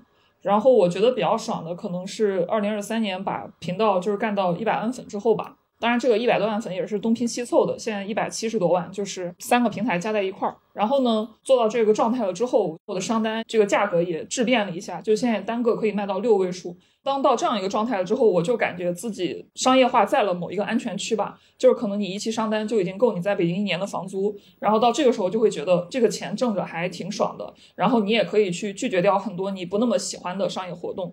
如果说自己要出来做事情，我觉得很多时候都会有一个有不安全感的时候，然后总是想靠着一个比自己更大的，比如某一个公司或者某一个大佬去做事儿。我认为那当然是没毛病的，但是它的本质上还是你在帮助别人去构建他的资产。你在操作他，跟他在一块儿的时候共享这个东西，但最后你走了，这个资产这个东西还是别人的。所以我鼓励大家，就是如果你觉得稍微有点安全感了，你也对自己能力盘一盘，觉得能形成某种闭环了，尽可能的多构建自己的资产，然后把注意力把自己的这个资产做得越来越厚。我觉得这个是特别重要的。但是每一个人嘛，他都会有一个阶段要在公司里，然后要跟着别人一起去干，来了解这一套逻辑。但是永远都是想着说，如果有一天我自己要起一个摊儿，对吧？这一摊事儿应该是什么样的？构建自己的资产，然后把自己的资产做得越来越厚。我之前在大厂的时候，就大家很迷惑一件事，就是会若有若无的去炫耀说我是某某大厂出来的。当然，我现在也会啊，就这个词儿容易让别人对你的能力有一些正面的遐想。但是我想跟大家说，你靠着一座很大很大的山，比不上你自己拥有一个小土坡。我记得当时在字节，字节有十万个员工，然后我当时觉得哇，我去这样大厂牛逼坏了。但我后来出来了之后，我觉得它比不上我有一个频道，这个频道有十万粉。我前段时间去杭州见了一次少南，然后也要拍访谈。说到这个资产的话，我跟少南很深入的探讨了一下资产这件事儿。就当我们提到资产，大家可能会觉得说我一定要有一个账号，它其实只是其中的一种。我们每个人的话都至少有三种资产，第一种就是你的金融资产，也就是说你获得多少钱。然后第二种的话，其实是你的这个社交资产，也就是你能链接到多少人。然后第三种的话，其实是你的这种知识资产。少男就告诉我说，一个人在公司里边去摸鱼啊，或者说这些东西不去管，表面上他觉得我占到了资本家的便宜，其实某种程度上就代表着他放弃了去挖掘自己能积累的知识资产。也就是说，你在哪个领域积累了这种具体的丰富的经验，那对我来说，我出来其实就是靠自己的知识资产变现，这是一个很直观的事儿。比如说，我跟小辉拍一期访谈，然后放在我的频道上，他的知识、我的知识和我制作这个视频的东西变成了一个产品，然后他就可以去售卖，或者说我也可以去做咨询。然后我做咨询的时候，也是把我的这个知识资产进行售卖。所以就是不要只想公司给我发多少工资。不同的资产是可以相互转换的，比如你用金融资产想要去买别人的知识和服务，或者说想要去认识一个人，或者说你有这个知识了之后，因为你有知识，可能会有人想要去认识你，或者说你因此挣到更多的钱，这些资产之间是可以相互流动的。总的来说，就是把更多的注意力花在构建自己的资产上，以及盘点一下，看看你能积累哪些。嗯。这个补充很好，然后大秦这边就是大家说钱难挣屎难吃。作为博主，其实你占一个乙方，就品牌会给你下很多 brief，就你怎么样就是保证说又要赚到钱，又能不违背自己的内心。我今年赚到的一笔钱就比较接地气啊，就是 我今年非常快乐的一笔钱，是我今年在闲鱼上面赚了。哇哦，你卖啥？卖衣服。而且就是因为我之前是只是卖自己的闲置，然后就发现自己是一个非常精于海淘的人，然后我就重新开了一个账号，然后开始低买高卖，所以就是把自己的爱好变现了。因为我是一个非常爱买衣服，就是我的人生有一部分是挂在海淘网站上面的，然后我就可以把海淘的钱也赚出来，然后这笔钱就赚得非常的愉悦，它就没有让我有任何吃屎的感觉。然后甚至我们家会现在用宜家摆两个袋子，就是我的货，我要我要卖出去，然后就觉得很快乐。然后每天跟大家去沟通，甚至我在闲鱼上面还交到了朋友，就非常非常的开心。然后这是我刚才想分享的一笔小钱吧。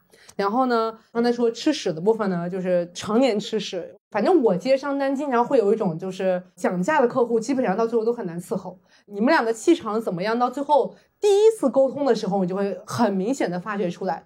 最大的问题就是，你最开始如果他开始说我希望一些便宜货的时候，你说那就出门找一些便宜货，就让找那些愿意跟你讲价的人。我不是，大家如果看我的社交媒体，会发现我广告接的不是很多，但是我觉得就是价格也不低。哪怕是看起来会觉得哦，好像赚了很少钱，但是每一单我都把它做好，我愿意和他建立一个长久的关系。但是如果你最开始就会有很多磨磨唧唧的问题，然后执着在砍价而不是在内容上的时候，你就会发现之后你们也之间也会出现非常非常多的问题。我最开始做博主的时候，我是签了 MCN 的，当时签 MCN 就会觉得商单来的非常的顺利，因为会有很多人帮你谈嘛。我第一个非常受伤的瞬间是，当我在一个活动遇到一个曾经投放我的广告主，他就是那个实操的人的时候，他根本不知道我是谁，因为我对他来说只是一个账号，他只是那个长长的 Excel 表里面的一个人，他根本不在乎你出的是什么内容，你只要把数据给老子刷上去，我能交差就可以了。所以我就会非常厌恶这种钱。我就会希望说，当我和一个人合作的时候，我会很认真的把它放在我的刊例里面，然后也希望你能把我作为一个你认真去交付出去的作品，而不是 Excel 里面的一行字。当然，这个要求其实会有点高，就是大家会觉得我至少应该先赚到基础的钱，然后再去做。但这可能也是要压抑自己的物欲嘛。他刚才说闲鱼赚钱的时候，我突然想到我上个月赚的一笔意外之财。上个月的时候，我参加一次活动，然后活动的某个嘉宾跟我说了一个东西，这个东西也是个新东西。他说了新东西，我立刻就想去了解了解。然后呢，他其实什么都没有，就是一张图片 NFT，他就跟我推荐了，他说这个 NFT 肯定会涨，你买一点。然后一张小图片要一千刀，我说那我买五张吧。他吃饭的时候跟我说，我就吃饭的时候买了五张，结果当天的时候一张就变成了一万三刀，哇，十倍耶！对，十倍还要多一点点，也就是那五千刀变成了六万刀。再补充一个，就是我觉得为什么我说大家一定要找自己的兴趣，因为我突然发现我赚的所有的钱，比如卖衣服，就是因为我先在海淘上买衣服，我知道很多转运的渠道，我知道哪里在打折，哪里可以买到一千块钱的始祖鸟，就是 全是真的。然后这件事情就是你只有你爱干这件事情，你才会收到这样的信息。刚刚说的，我去年赚了还有一笔钱也非常快乐，赚了可能几千块钱吧，没有很多，但是是因为我本来准备去日本旅游，然后我就会常年关注日元的汇率。所以在日元低点的时候，算是小小的炒了一把外汇。然后除了换了我旅游要有的钱，我还多换了几万块钱。所以当它涨上去，我再卖出去的话，大概人民币五六千块钱吧。所以它其实是因为我先有了一个需求，我会关注这件事情，然后我再去赚取其中的差值。如果我没有要去日本玩，我就永远不会看日元的汇率会怎么样。大秦这个，我感觉有一条思路可能可以借鉴，就搞钱的。就你先想想你喜欢什么，就你注意力花的最多的地方，可能是你掌握最多资讯，然后你训练的最多的那个部分啊，你可能是有肌肉记忆的，或者你比别人更快一步了解这个东西。从这个角度，你找到一个怎么样可以去交换这个信息的方式，或者一个平台。它可能就能先变现，就是钱对我来说就是一个非常流动的过程。还是说到养孩子，就是我对我女儿的培养也是让她觉得所有事情都是可以流动的。然后我也会告诉她说，你的这个衣服当你穿不下的时候，它如果新的时候它会去到哪里，然后它旧的时候它会去到哪里。那她会就会发现这个物质这个东西，它我只存在在我身上这一段时间，然后它会去往下一个地方，它可能在闲鱼变成了钱。我也会告诉她说，哦，这件衣服卖出去两百块钱，我们可以去吃顿好的了。她就对钱有一个非常明确的。认知，或者她也会觉得说，哦，所有东西都能从我身上穿过，就片叶不沾身的感觉。我觉得这个心态特别好，就是我觉得它是一个规律吧。比如说得失，它是一个循环或者是一个规律。你今天失去一笔钱，你可能未来会赚到一笔钱；你现在赚了钱，你可能之后也会亏掉。像我们这种普通家庭出来就没见过什么钱的人，他有一种匮乏感，很怕我现在这笔钱我花掉，我下一笔不知道什么时候来，我也不敢花。啊，我自己就是这样一个人。我每次花钱，我买东西都已经是看价钱，然后再看是不是我喜欢的，或者我会货比三家，就觉得要买自己预算内或者经济情况能负担起的一个消费。所以我觉得很多人就是基于这种匮乏感，然后导致你就会要么有时候就逼自己吃屎了，对吧？就是你怕说，哎，这个客户我现在不接，我未来就没有这个客户了。那他现在抠一点就抠一点吧，我至少可能我想赚两万，他给我一万，我先把这一万赚到了。张小雨管这个叫金钱业力，对吧？也就是要降低一下自己的金钱业力。是的，是需要做反思维的训练才会感受到更幸福。就打个比方，他他上个星期在香港，他去餐厅吃饭，吃完了之后呢要擦嘴，但是那香港的餐厅买一盒纸巾要两块钱，他就产生了犹豫。他说我要不要花两块钱买个纸巾？其实他的身价已经非常自由了，对吧？然后他就痛恨他自己，他说：“我自己怎么能为了两块钱的东西在这儿想了几十秒呢？这对我自己的不尊重。”我说：“那你最后怎么办了？”他说：“他们饮料不是有吸管吗？吸管拔下来不是有个纸吗？我用那个纸擦了擦。”太强了吧！回到说匮乏感这个问题，想请教三位，就是我不知道你们有没有过这种，就怎么样去克服这种恐惧。刚才小辉讲的时候，我特别的有共鸣，因为我也是这样的。我家里边有三个小孩，然后我小的时候呢，我爸爸经常把我就是寄养在不同的亲戚家。所以这也为啥我成年后特别擅长跟陌生人打交道，因为我小的时候就是不停的转学，就是偏寄人篱下的生活状态。当时就是也没什么钱吧，然后亲戚早上起来给我一块钱，但是我喜欢吃肉饼，肉饼一块五，素饼是七毛，所以我小的时候想吃肉饼吃不到，所以我就一天早晨不吃早饭，然后第二天我有两块钱，我就可以买一个肉饼，就是我的整个童年，就是穷啊。我前段时间都在想，要不要做一个视频，就是被穷撸过是一种什么样的体验。如果你要是被穷撸过的话，你对这个世界的很多感受都会发生变化。像刚刚小辉说的，人家说做一个事儿，他喜欢啥，我第一反应是我买得起吗？然后我现在我很多事情我已经买得起了，但是的话，我去到超市，我依然还会上下评估。然后像你刚才说两块钱纸巾的事儿，我也真的会犹豫，但是我可能会用袖子擦，但是我没有想到可以用吸管儿，这个学到了。所以你要问我有啥吧，我的状态就是。就一特俗的词儿，就和解了。就是我就是匮乏，我就是抠，怎么了？我只要挣钱的能力有在变强就行。就是我们每个人的成长都会给我们留下一些不可磨灭的印记。那这些事情它已经变成你身体的一部分。我大概高中的时候出过车祸，所以我手上是有一块疤的。那过去我们承受的这些伤害也好，匮乏感也好，这种匮乏感、不自信感、这种 emo 焦虑，它就跟一道疤一样，已经长在你身上了。而且你发现这个疤去不掉。你用了各种各样的产品，可能都去不掉，它只能被淡化，它永远无法消失。那如果这样的话，我只能接受，我就是一个有匮乏感的人。我的手上有一块疤，然后我农村出身，然后我经常面对权威的时候，会有一种莫名其妙的不适感。尽管我的职业化可以让我就是伪装的在他面前看起来好像我挺淡定，但我内心其实慌的一批。但不影响这个事儿能做完。然后我现在我看东西也会看价钱，然后流量来了也会像之前就是小辉说，哎，我要不要趁这把就变现一波？但我又觉得不太适合。我觉得有这些感觉都非常的正常，不需要再去否定。然后我喜欢吃廉价的食物，我喜欢拼多多上买衣服。我觉得没毛病，你只要没有伤害到别人。还有一件事就是，它没有影响到你挣更多钱就可以。我觉得你可以做一个有匮乏感的人。匮乏感，它从反面上来讲，它也是一种动力和焦虑。因为如果你要是不匮乏了，你没有这种焦虑感了，很有可能你会发现，你对挣钱这个事儿也没有什么期待了。有一个很残酷的事情，就是每个人在这个世界上活着都会有自己的动力，但是大家的动力是不一样的。有的人的动力是爱，有的人他妈的是匮乏，是贫穷。那 so what？只要我这个动力火车能跑起来，我也可以先跑一截儿。我可以等到我有更多的安全感的时候，我再去替换掉。像我这个匮乏感这两年也在慢慢消失，就像手上的疤也在消失。那从什么时候来？从我发现哦，我好像一年可以挣七位数的时候就开始了。但是我要告诉你，即便你年入七位数或者八位数，我觉得很有可能这个感觉它还会时不时的浮现。可能你会发现你遇到了一个年入过亿的人，呃，可能你会发现你遇到了一个出生的时候就含着金汤匙，然后他。就是你努力的极限，只是他的出生点的时候，就这些事儿还是会再出现。所以我觉得不必再与此事做斗争，你唯一需要平衡的是不要让它影响到你的理性决策。也就是说，我可以在拼多多上买衣服，但是欧莱雅找我来打广告的时候，或者说一些好的品牌他来找我的时候，我能够理解这个品牌的东西，然后我试用了这个产品了之后，我能把这个商单准确无误的传递出来。我现在要邀请一个身价过亿的大佬，我坐在那儿，我能够按照我的正常的一个工作的逻辑撑起这个场子，让这一切运转下去。他不需要知道我内心有匮乏，我知道我有匮乏，所以我需要钱，钱能缓解这个匮乏，那我就多挣钱。心灵鸡汤偶尔我也会给自己讲，但我知道真正的安全感还是来自于。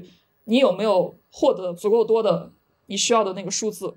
第二个事儿就是，当他有的时候，不要让他影响。比如说流量来了，我因为匮乏，我会想我要不要着急变现。但是如果你最终心想，我的目标假如说是挣个一百万呢，那有没有可能放一段时间是更符合商业规律的？比如我攒到一个更大的粉丝数去变现。比如说我做第一年也会有很多商务啊小的来，但我觉得我可能希望让这个频道是一些很好的品牌愿意跟我一起共创的频道，那我就要拒绝很多小钱。它不是一种情感的 battle，它是一种理性上的商业规律的逻辑。因为我跟品牌聊，品牌希望是这样；然后我跟其他的博主聊，正确的博主都是这样。让挣钱这件事儿变成了一种规律和常识，然后按照规律和常识做事，钱就会来。至于你的感受，就像一道疤一样，就接受它吧。有疤也挺特别的，因为这个世界上有很多有疤的人。太好了，这一段缓解了大家搞钱的焦虑啊！有没有要补充？刚才一直在努力回忆，就是我什么时候从匮乏变到不匮乏的，就是我其实是找不到那个节点。就我刚才一直在认真的思考自己是从什么时候改变的，因为我以前是一个非常非常抠搜的人，就抠搜到我可能叫一群朋友来给我过生日，别人都给我开开心心的拿着礼物过来，然后等到买单的时候，我说要不然咱们 A A 吧。当时那一刻那个钱是我就是买不下手。我就是觉得那顿饭吃的也太他妈贵了，然后我就哪怕要伤害我的朋友，伤害我的友情，也告诉他说这顿饭我们 A A 吧。这确实是我实实在在以前干过的事儿，但是到某一刻开始，他好像就消失了。其实我觉得没有那一个节点，他就是逐步、逐步、逐步的。当你对自己更自信的时候，你才会发现这种感觉它就是会消失的。就是刚跟 Dora 说的那个八的逻辑是一样的。就是我作为一个狮子座的艺人，就是会有一种大女主情节在。我为什么会相对没有那么匮乏感？是因为我自己有一个大女主的梦，就是我相信有一天我会大红大紫。我觉得我大红大紫的那一天，别人不要突然发现我给一个 P to P 做过广告。分享一个小八卦，就是当年有一笔钱，一笔大钱。当时给我十几块二十万，是在一个微商的年会上面做演讲。你就想，我现在给你的演讲又不收钱，给微商演讲能给我二十万，是不是一个非常非常诱人的选项？但是我当时去搜那个微商，实在是拉不下那个脸。就是我实在是不想出现在那群姐姐们身边，给他们讲女性应该如何成长。就这件事情，我觉得非常非常的痛苦。所以呢，我真的是天人交战，因为二十万对我来说也不是小数目，二十万能做很多的事情。然后完全就是秉持我爱惜自己的羽毛，我希望我以后大红大紫的，不要被别人翻黑历史的这种心态，拒绝了这个活。然后呢，之后我介绍我这个活的朋友就说：“赵大琴啊，你是不是疯了？你知道这个活最后谁去了吗？”我说：“谁去了？”他说。去了哈啊！他是二十万吗？不止吧？那我不知道了吗？但是反正就这个事情是可以查到的，就在果然翻车了。我真的就是当时这件事情给我人生非常非常大的震动，我就觉得说，那他当时一定很匮乏吧？他一定是当时因为对自己的不自信，或者说他当时那一刻已经没有那么爱护自己的羽毛了，所以他接了这个活。然后后面的一系列好像又变成了一种必然。就这个故事给了我人生非常非常大的震动，就是我意识到说，原来你可能看起来非常光鲜的明星，他会接这种你都不会接的烂活。当然，可能对于他来说的诱惑可能是几百万，我不知道。但是你要相信你自己，就是你要给自己设立一个标准。这个标准可能会让你变成一个所谓看起来清贫的女人，但是你自己心里面的那根线是一直会在的。而且我相信，可能未来的时候，我不一定会变成一个大红大紫的明星，但是他会在某一刻会告诉我说，你就是值得这二十万，这二十万当时没赚是对的。所以我觉得大家可以尝试着给自己设立一个好剧本。让自己相信，说我以后会好的。我也是一个被别人翻过黑历史的人，我也知道黑历史被翻出来的时候有多痛苦。然后在那一刻的时候，你受到的所有的委屈，你就觉得当时那个钱老子真的他妈不该挣。所以钱你要相信你未来会很有钱的，这件事情信念感还蛮重要的。特别好，我金钱上的那个匮乏感，我觉得跟大清有同样的经历，就是其实是取决于你放弃了多少钱。因为我去年一年都是在闭关创作的状态，哦，不对，二二年、二三年吧，都是这种。然后大概二三年的时候，突然间就产生了一种莫名的焦虑，就觉得说好像跟这个社会连接的不够紧密。虽然一直在干访谈，但是跟很多嘉宾的关系就是聊个一次，然后之后就差不多没了。然后再加上我线下就是偶尔去了一些活动，我就会发现，哇，好多博主、好多小个体创业，他们好会混圈子呀，就是一搞这个圈儿那个圈儿，就产生了一种社交上的匮乏感。还有当时我邀请嘉宾也是的，像我们频道做起来就有很很多人想要上频。道嘛？对，但是最近一段时间我没了，这是最近刚发生的，就是因为。我最近发现，我拒绝了一些我曾经会觉得好牛逼的那种人，比如某一个很有名、很有名的作家，然后还有一些就是，比如说混所谓的上流圈子的，然后他们主动来找到我，但是我跟我的这个编导，我们一块儿跟他聊之后，我们觉得这个人出来的内容就可能不够好，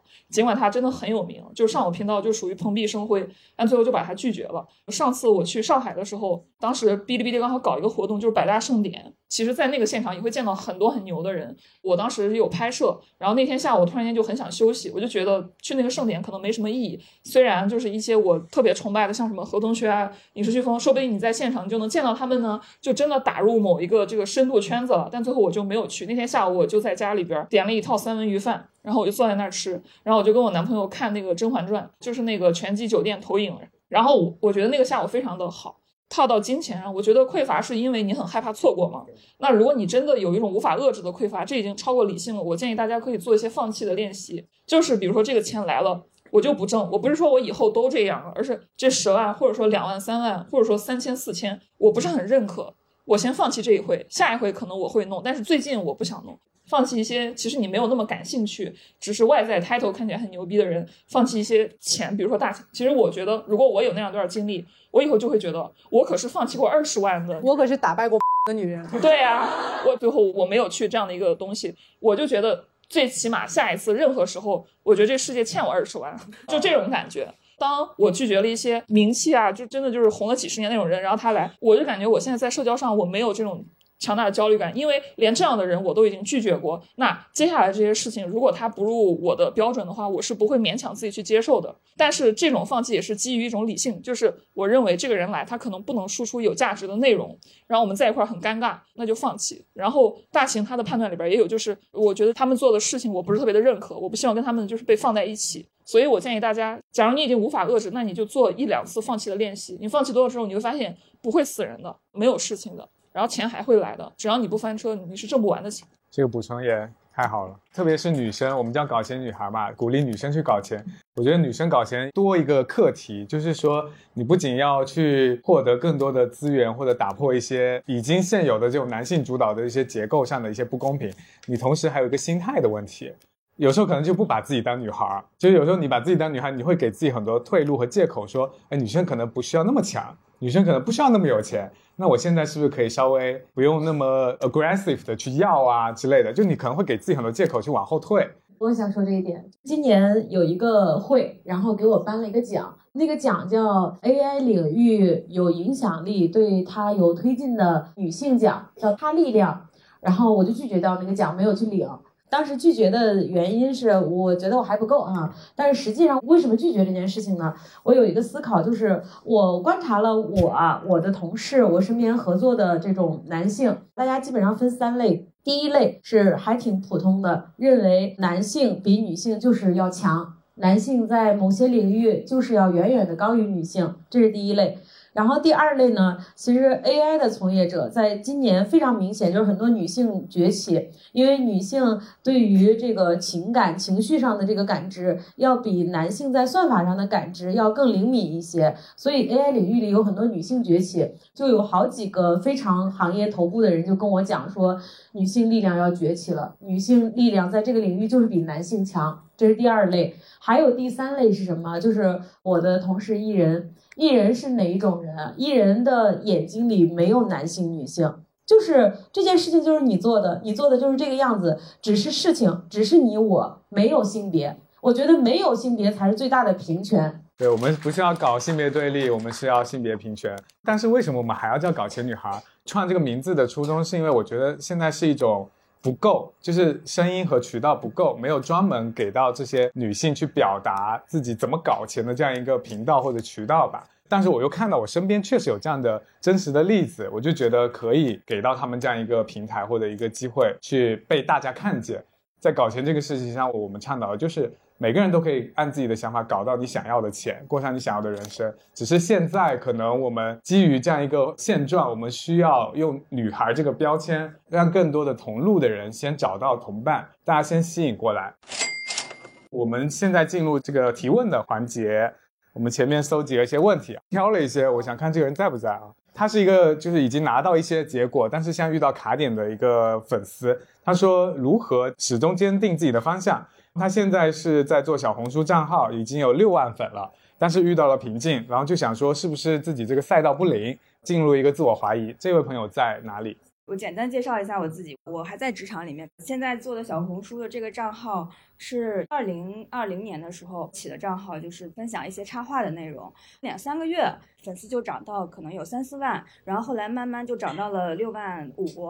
最近一年，我陷入了一个自我怀疑，因为我之前分享的内容让我觉得有一点没有办法持续，因为我分享的是插画师和插画，就不是我自己创作的内容。我可能更希望去分享一些自己创作的内容，那么我就去尝试一个变化，就比如说自己去画现在也开始分享一些，比如说电影相关的东西，因为我的本职工作是做电影。然后后来又尝试了一些，比如说 vlog 的一些分享，但是可能起色都没有很大，因为我是一个想法特别多的人，所以我在这个阶段的时候，我就会发现自己非常的混乱。所以就是我现在就是可能想要去找一个突破瓶颈的方式，但是具体怎么突破，我自己其实并没有什么很明确的想法。涨粉跟挣钱，如果选一个，你更倾向于先选哪个呀？我可能更倾向于先把自己的内容做起来，涨粉是我的首要选择，因为我是不希望挣快钱，我可能更希望它有一个持续发展的可能性，因为我的目标也是希望我能够赎身，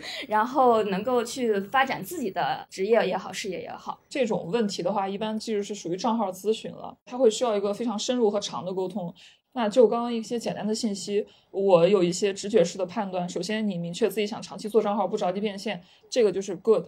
插画确实是窄的，就这个赛道非常窄，除非你之后要卖插画课。所以的话，那你去转，因为我不知道其他更多的信息。就是如果你要选赛道的话，优先选就是要么跟你的工作强相关的，因为这样你不是在做一个新的事儿。比如我会觉得你工作如果主业是做电影，那为什么你这上面不去讲更多跟电影或者文娱相关的东西呢？这样的话，你会有更多好看的内容的素材，以及就是至少以后这种电影相关的这个活动，以及包括这里边大家是怎么挣钱的，还有你因为此而认识到人，他会跟你的主业相互呼应。选赛道就是要么就是跟你的主业有相互重叠，比如说你是一个搞留学的，这是你的主业，那你现在开一个副业就讲留子们的这个生活。或者说去讲怎么去搞文书，那这事儿的话跟你就相互呼应，你就不用新起一个事儿，新起一个事儿是很累的。另外一种的话，就是你在这个领域有五到十年的积累，然后这样的话你能输出大量的相关的内容，不管是知识型的，还是说纯粹分享型的，因为你会知道怎么把这个类目的东西卖相做得好看。然后你已经有了这个涨粉的经验，我会觉得它有一些比较好体感，这是好的。假如你现在要换，我会觉得你多做一些跟电影文娱相关的这种分享。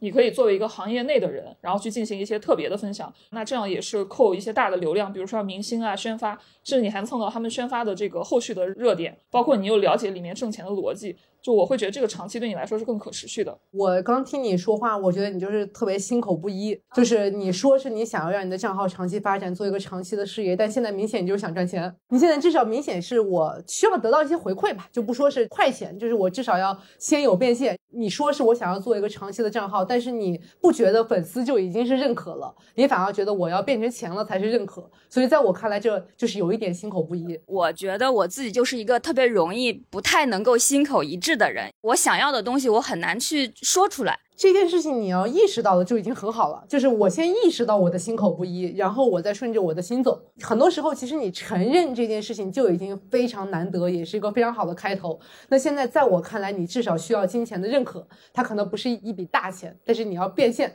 可能你还没有变过现。对，那其实就变成了你现在不是在做账号，包括你反复提到的，你做账号不是为了成为一个有名气的人，成为业内专家，你是为了赎身。那其实最后还是为了赚钱。所以你反而可以倒着想，说我要怎么赚钱，我给赚钱提供什么样的内容。我身边很多电影行业的人，他就是从写影评嘛，就开始做宣发嘛。我从这个行业内薅钱嘛，我反正就要投人写影评，那我为什么不自己写影评？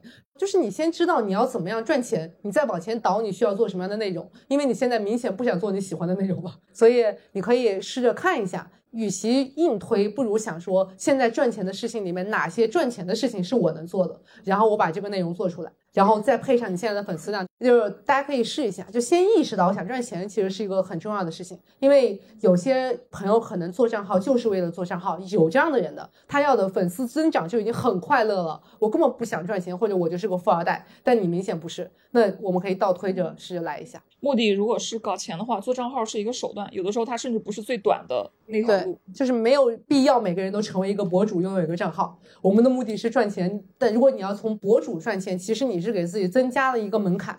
我要先走进这个门槛，这个门槛里面不一定赚钱，所以有太多太多的人拥有着大把粉丝，但是赚不到钱。这是完全两条路径。你做博主，你要做一个带货的博主、赚钱的博主，还是品宣类的博主，还是像我这种搞 IP 的博主？就是每个路径是不一样的。如果你想要的是钱，那我们就走钱的路；如果你想要名气的路，我们可以走名气的路。但是你必须要知道你自己最后想要的是什么，不要给自己增加一个入门门槛。虽然我的终极目的是挣钱，但是就像我刚才跟刀儿说的，我不想用这个账号去快速挣快钱，就是我可能希望我找到的这个路，它是一个持续可发展的。那我觉得你想太多了，就是不用想那么长远的钱，就是你现在还没有面临着一个人怼着五万块钱说，我现在就是让你给我发一个裸体色情插画，就比如说啊，你觉得这个钱非常恶心，它不挣，这个是你摆在你面前的交叉口，但你现在没有交叉口，你就需要往前走。我觉得就是大家先预先把自己想到了一些非常困难的处境里面，但是你没有那个处境，都没有人让你做选择。经常想我要上清华上北大，为什么要想这个问题呢？对吧？我看到这个问题的时候，我感觉他已经陷入一种内耗，就他其实像是既要又要，然后他遇到了一个负反馈，就他做他以前觉得喜欢的事情，现在好像卡住了。然后我就想起刀姐之前我们节目里的名言，其实我觉得他的状况也没有他说的那么不好，可能是一个心态的问题。我觉得不是心态的问题，是你的商业敏感度的问题，很明显和心态无关，和你的认知有关。它的原因是什么？如果我来做这件事情，我压根儿就不会像你这样做。区别是，如果你处在一八年之前的互联网，如果你处在那个时候，大家所有人的逻辑就是先做流量，啊，有流量了之后，我这些流量我始终能变成钱。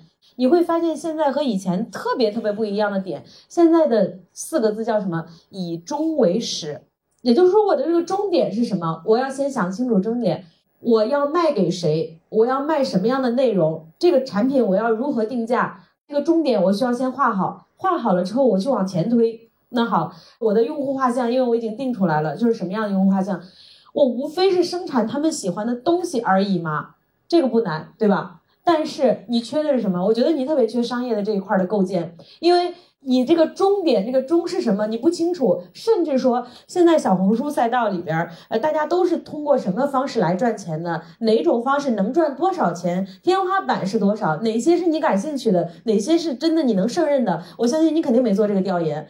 如果你做了这个调研，你面前一定有好多个选择。那好，你做的插画也好。影评也好，其实现在有 AI 了之后，AIGC 这些内容生成其实非常容易，内容生成非常容易，就会造成内容泛滥，内容泛滥就会让原本岌岌可危的商业化变得更差。那你就要提前想明白，我的这个终点是什么？打个比方啊，我的这个终点是我已经做完一圈调研了，我做插画不可能赚到钱，或者说我插画最多一个月赚一万块钱，这不是我想要的终点。好，那我想要的终点天花板更高，比如说一个月五万，一个月十万。那我发现调研了一圈儿，一个月赚十万有且只有一个办法，就是卖课。那好，我自己愿不愿意卖课？我能不能接受卖课？我卖不卖的好课？如果能卖，去卖啊！我今年二月份在做 GPT 课程的时候，当时我虽然没有想这么。就是说我要赚到多少钱，但是这个逻辑我想的特别清楚，我要卖多少人，每个人卖多少钱，然后最终从二月份的时候，二月中做到四月份，三九九一份的 GPT 的课程，我卖了一点五万份，我也没有 IP，这和 IP 一毛钱关系都没有，并不是说必须得有 IP 才能做事儿，所以你得先想清楚你的终点是什么，以终为始，先把市场调研的部分给做了，这个工作如果都没有做，就别谈钱了。这个莽撞的是赚不到钱的，守株待兔也待不了。然后我觉得这中间有一点是什么？就是茂茂是加入了生财有数，对吧？然后生财有数里头有一个栏目叫风向标，这个风向标是干什么呢？就是大家把自己观察到的商业赚钱的机会，用一百四十字的这种短文发在这个风向标里边，就相当于我投递了一个信息。风向标一个月有几千条这样的信息，我之前为了保持我自己的敏感性。我每天会刷一个小时的风向标，我不是说真的我为了赚钱，而是说我必须得知道当下的社会、当下的平台、当下的热点究竟发生了什么，什么在赚钱，什么在亏钱。那好，赚钱的这些类目里边有哪些是我的机会？我就是在那个里边抓到了 GPT 的机会。像现在我在 AI 行业里边往前推动的所有的事情，都来源于每天我巨量的信息获取。就每天这个信息获取占我工作中非常大的比重。他刚才说选择，选择的这个事情很简单，没有人是傻子，没有人不会选择。一辆自行车，一辆摩托车，一辆法拉利放在这里，所有人都知道选法拉利走。问题是大家不清楚自己有选择，就好像你做小红书一样，我不清楚小红书现在发生了什么。这个赛道的天花板多高，有多少人来做，他们在怎么变现，他们能赚多少钱，我不清楚。那我觉得首先需要做的事情就是捕获信息，你需要先掌握这些信息，你才能做出判断。几乎没有人不会处理信息，但是很多人都忽略了搜集信息。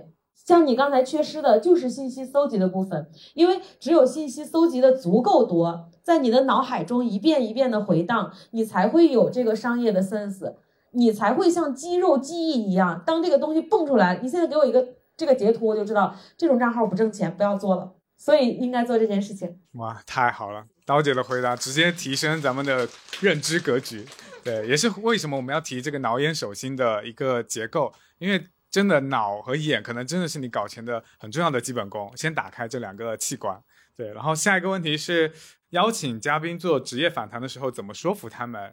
这是一个你很个人实操的问题。但是我想到它背后有一个可能可以大家也分享问题，就是有一个叫向上社交，因为你做账号的时候你要去邀请可能比你 level 更高的嘉宾，这个时候你们会怎么做啊？有没有什么 tips 可以分享？首先，很感谢三位老师的分享。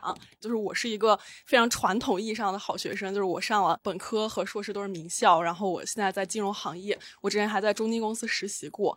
但是因为现在这个就是我们金融行业经济很不好嘛，然后就有很多朋友都过得非常痛苦。就是会有一些想法，说可能以后我也想去做一些就是身边朋友的访谈，去看一下我身边的这些金融人，他们可能就是最后转行到什么行业或者他们的一个生活状态。但是我的问题呢，就是在人微言轻的时候，怎么邀请到嘉宾来分享？就是他们来分享，他们能够获得什么，然后能够让他们愿意来做这件事情。你的这个问题的话，其实几个建议我就不铺垫了。第一件事儿的话，从你身边熟悉的人先开始，因为他们不需要说服。第二件事儿的话是，如果一个陌生人需要说服的话，那你就不用找他，因为这件事儿对你对他来说都是很大的心理成本。其实你在这个行业里工作了很久，一定有一些离你比较近的，或者说朋友可以推荐的。先从这些人开始，你先从三个嘉宾，就是大家喜欢看那个美国的美剧，对吧？像很多美剧，他们在上架的时候，他们不会直接把二十多集都放出来，他可能先放三集，然后先放三集看看大家的反馈，然后的话大家觉得这个剧挺好，然后编剧们再往下写。所以你不要想我要做一个什么很长久事业，就先想我想找三个人聊聊天，然后这三个人的话，你就可以精心的 pick，比如你身边你觉得最牛掰的人，然后你最好的朋友能给你推荐的比较牛掰的人，再来一个你觉得他可能性格比较好，然后也比较 nice，可能不太会拒绝你的人。所以你先想着就干三个就行。然后当你认识了这一个人了之后呢，剩下就可以裂变。比如如果你要找一个，比如说你的领导去聊，然后你领导跟你聊完，他看到你很认真的准备问题。然后你跟他聊的时候呢，也探讨了一些有意义的东西。然后最后视频剪出来，不管有没有播放量吧，但是他看是一个还不错的作品，他觉得跟你这个对谈是有意义，你就可以恬不知耻的问他，前辈可以再给我介绍一个吗？如此裂变，那那你有三个人，每个人可以给你介绍一到两个人，你先把眼前这个弄好，因为你通过他们去介绍，那如果他是一个大佬的话，那大佬介绍的也不会太差。如果他不愿意给你介绍，那 正好了，就是就说明你做这个事儿的能力啊，还有各种各样的手感还需要再打磨，所以这是建议。然后的话，第三个建议的话，就相当于就是概率。我不知道大家有没有关注 B 站上一个 UP 主叫钱静老师。钱静老师的话呢，最开始的时候是我做访谈，然后他来找我，我做访谈，他看了我的内容，他觉得很好。其实某种意义上来说，他年龄比我大，然后还有北师大的教授，他算是我的前辈，但是他就。私信说我想上你的访谈行不行？但是由于我怕看到别人骂我，都不太看私信的，所以我就没有看到。后来我又发视频，他就在视频下面给我留言说：“多然，你这个视频做的太好了，我自我介绍我是谁谁谁，我能那个上你的节目吗？”然后我就因此认识了。然后当时我就问了他一个问题嘛，我说：“你这种去逼低别人的话，比如说你不会内心有负担吗？”他说：“我没有什么负担。”他说：“同样的消息我发给了一百个人。”他说：“就是概率的问题。”他说：“别人不答应你的话呢，他不一定是说觉得你这个人不行。”而是他可能最近时间刚好匹配不上，像我现在我也会经常被拒绝。那你把它变成一个概率的事情，就是比如说你就一个无情的发邀请信的机器，当这个人拒绝，比如说你邀小慧，小慧不答应，你就想，哼，你只是那九十分之一罢了。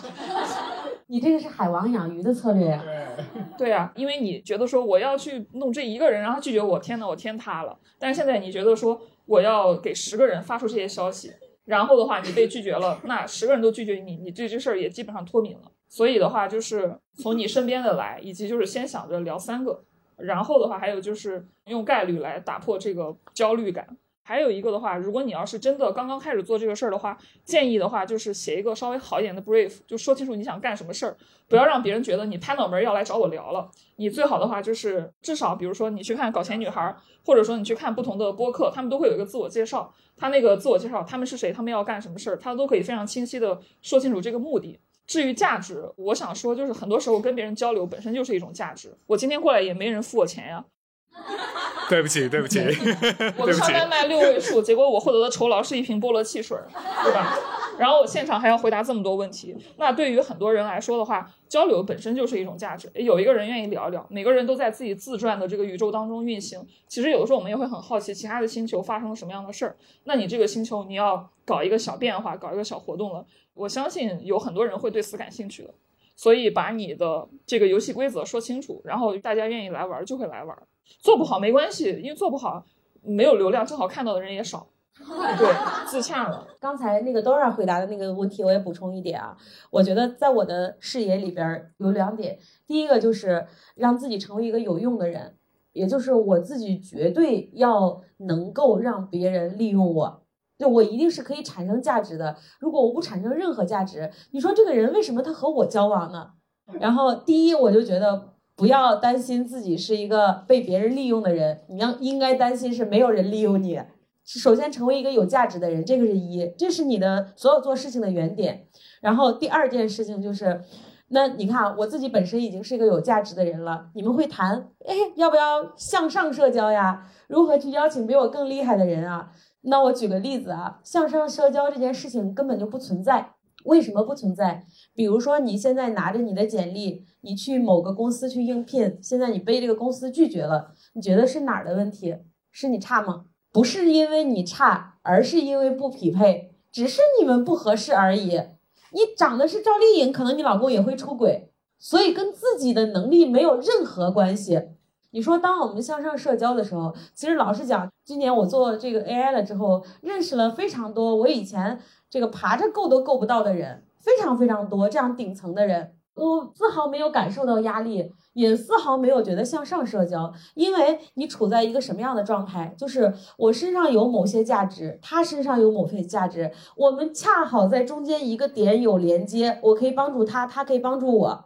那我能帮助你，你能帮助我，我们俩在达成这个合作的时候，我们俩不是平等的吗？我们俩不是匹配的吗？既然是匹配的，那有什么高低之分啊？没有，不存在。所以我觉得。不存在向上社交这个词啊，只存在说我的能力现在和贵司，嗯，贵大佬匹配不匹配？如果不匹配，咱换个大佬匹配，是不是？谁又不是唯一的插口，非得撵这个螺丝钉，是吧？好，那刚才你问我的更具体的问题，要如何进入这个行业？你像我，我进入这个行业，我首先想的是这个行业里边我能做什么？我就没有去学 Python，我也没没去学 MySQL，对吧？我就代码到现在一行我都没有写，一行也我也不会。我当时进入这个行业的时候，我就在想，我擅长的是什么？我擅长的点和这个行业我们中间有没有匹配的点？我就发现，哎，我其实非常擅长社区的运营，社区啊，做个课呀，做点内容啊，简直手到擒来，有手就行。别人问我说呀，这个黄小刀你怎么六天就写完一本书啊？我就给他们发个表情包，就是有手就行。因为在我这里很简单啊，我之前没有做过课，我也很轻松的做了个课，卖的很不错。我之前没有做过 AI 的社群，但是我就想，你们整个 AI 往后发展和人类聚集这个以以后都和 AI 脱不了关系。那 AI 赛道里边，这个总得有社群吧，大家总得交流 AI 吧，这个社群怎么就不能是我做的？哎，然后我就做了一个五万人的社群。其实重点就在于说，你本身是个有用的人。你和这个行业能碰撞出什么新的火花？你搞定这一点就好了。你像我现在要做的一个产品，就是少儿 AI 游戏的一个工具。我就发现，我这么了解游戏，小朋友的好奇心又这么强，培养小朋友去掌握 AI，比培养这些成年人容易多了。且小朋友想的内容创造力会更好。那好，那我就把给小朋友科普 AI 这件事情作为了我二零二四年的战略目标。我就发现，哇塞，我真是天赋异禀啊！我又熟悉社区怎么做，我又熟悉游戏，我又熟悉 AI，我就把它三个加起来，所以我要做一个少儿的科普 AI 的一个游戏化的社区。这个过完春节就上线了，和我有连接的东西才是好东西。这个点体现在两点啊，一个是行业，一个是人。如果这个行业和我没有一毛钱关系，你比如说芯片行业现在够好，对不对？芯片行业我扒我也扒不着，和我没有一毛钱关系，那它是个好东西吗？在我这里判断就不是个好东西。那好的资源，这个资源非常非常顶级，好，这个资源现在来找你了，但是这个资源和你没有连接点，你们也没有价值互换，那它是个好资源吗？它就不是好资源。所以像刚才他们说的，要考虑要不要拒绝这个商单啊。其实另外一个考虑的维度就是说，你们之间到底有没有这样平等的价值的交换？如果有，就选择它；如果没有，就放弃它。所以核心还是回到最初的那个回答，就一个字，就是了解自己，了解自己是个什么样的人，了解自己是怎么样有用，最有用。好，就是这个问题，刚才 Dora 给了实操，然后刀姐又给了更另外一个维度的，回到自己身上。然后我觉得向上社交可以请大秦再收个尾，我们今天的问答就差不多了。因为这本书里面其实大秦有提到，包括我们采访他的那一期，他也提到了向上社交。今天可以请大秦再说一下。刚才我听了一下大家说，其实是一些非常就实操层面的东西。我说了一些虚幻一点的东西，就是我觉得大家认清楚自己的位置。如果你觉得他是一个大佬，至少在你面前的这件事情上面，大概率是他帮你，你不帮他。就是其实是他能单向的去来帮助你或者辅佐你的这件事情。我虽然很想说，就是我其实也不是很推崇大家向上社交。如果你想认识一个大佬，最好的方法就是你去建立一条自己的赛道。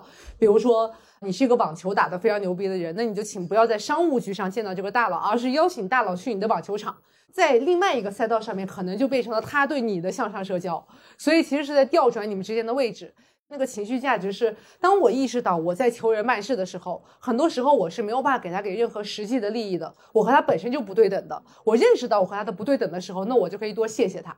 这句话说的就非常粗糙，但是比如说当时我和小辉举的例子是我的书的推荐人，这本书写的就一般啊，但是背后的推荐人非常的牛逼，我能把我喜欢他，他也喜欢我的人，可能大部分都写了上去。有些人其实我们之间没有特别明确的交集，但他还是非常认真的帮我写了推荐语。其实为什么呢？就是因为我给他给到了功德加一的感受。特别这里面有一点是希望大家在求大佬帮忙的时候不要耍小心思。我一直有一个很大的认知是，如果你求一个人帮忙，你去绕那些弯弯绕，心想说，哎呀，我这么弄，他肯定不会发现我在利用他吧？如果一个人发现不了你在利用他，就说明他不是真大佬。就说明他连基本的识人的能力都没有，他叫什么大佬？他根本就不是那个真正能够帮助你、真正有你以为的足够多的阅历的人。那么你就直接的提出你的要求，给他足够的情绪价值，谢谢他，捧着他，鼓励他，让他觉得他帮了你就是功德加一。因为其实提升自己是很难的，就是你没有办法在很快的速度里面把自己变成个有用的人，这件事情不现实。而且有的时候，真正的向上社交其实是比你高很多个级别的人。我去年对自己最满意的一件事情是什么？我说我去年对自己最满意的的一件事情就是我的身段变得非常的柔软。就我之前也是一身傲骨女明星嘛，就觉得自己要摆出一个架子来。但是之后我才发现，说这个架子其实只是自己对自己的一种自我保护。因为你觉得自己不够坚硬，你觉得自己不够牛逼的时候，你才需要去给自己钉出一种姿态。让自己觉得自己好像很牛逼的样子，但是当我身段放柔软，愿意把自己的姿态放低，去求得一些资源或者帮助的时候，我才发现这个世界上的好人是如此之多。所以大家有的时候也可以适当的放下自己，在保护自己的羽毛和放低自己的姿态之间找一个平衡。嗯，很棒。这个补充，我觉得跟刀姐那个连起来其实是两种状态。刀姐说的是基于现状，你如果要去向上社交的时候，你就是找到那个匹配的人。其实它就不存在上和下，大家就平等的价值交换嘛。大秦这种情况是你要向上够一够的时候，你现在就想拿到这个结果，那这个时候就是真诚是第一必杀技。那我们今天的因为时间有限，所以答疑也到这边结束。然后我们今天最后一个小环节，我们还要再合一张影，拉上咱们的横幅，才有北京的 style 啊！搞钱女孩，美丽自信又多金，好，也是我们等下拍照的口号啊。然后 Y Y 是我们的人间唢呐哦，我们每一场听友会他都来。Y Y，你来喊一下口号，来。我们中间这里是最亮的，如果你们能往中间更靠拢的话，每个人脸上就会闪闪发光。我们靠近一点点，哇哇，这个特别好，准备。好你的表情，准备好你们姿势哈。好的，准备好哈。当我们一起念下这个口号的时候，你二零二四所有的想法都会实现。我喊搞钱女孩，你们喊美丽自信又多金。好，准备，搞钱女孩，美丽自信又多金，耶！恭喜你们，二零二四所有想法都会实现。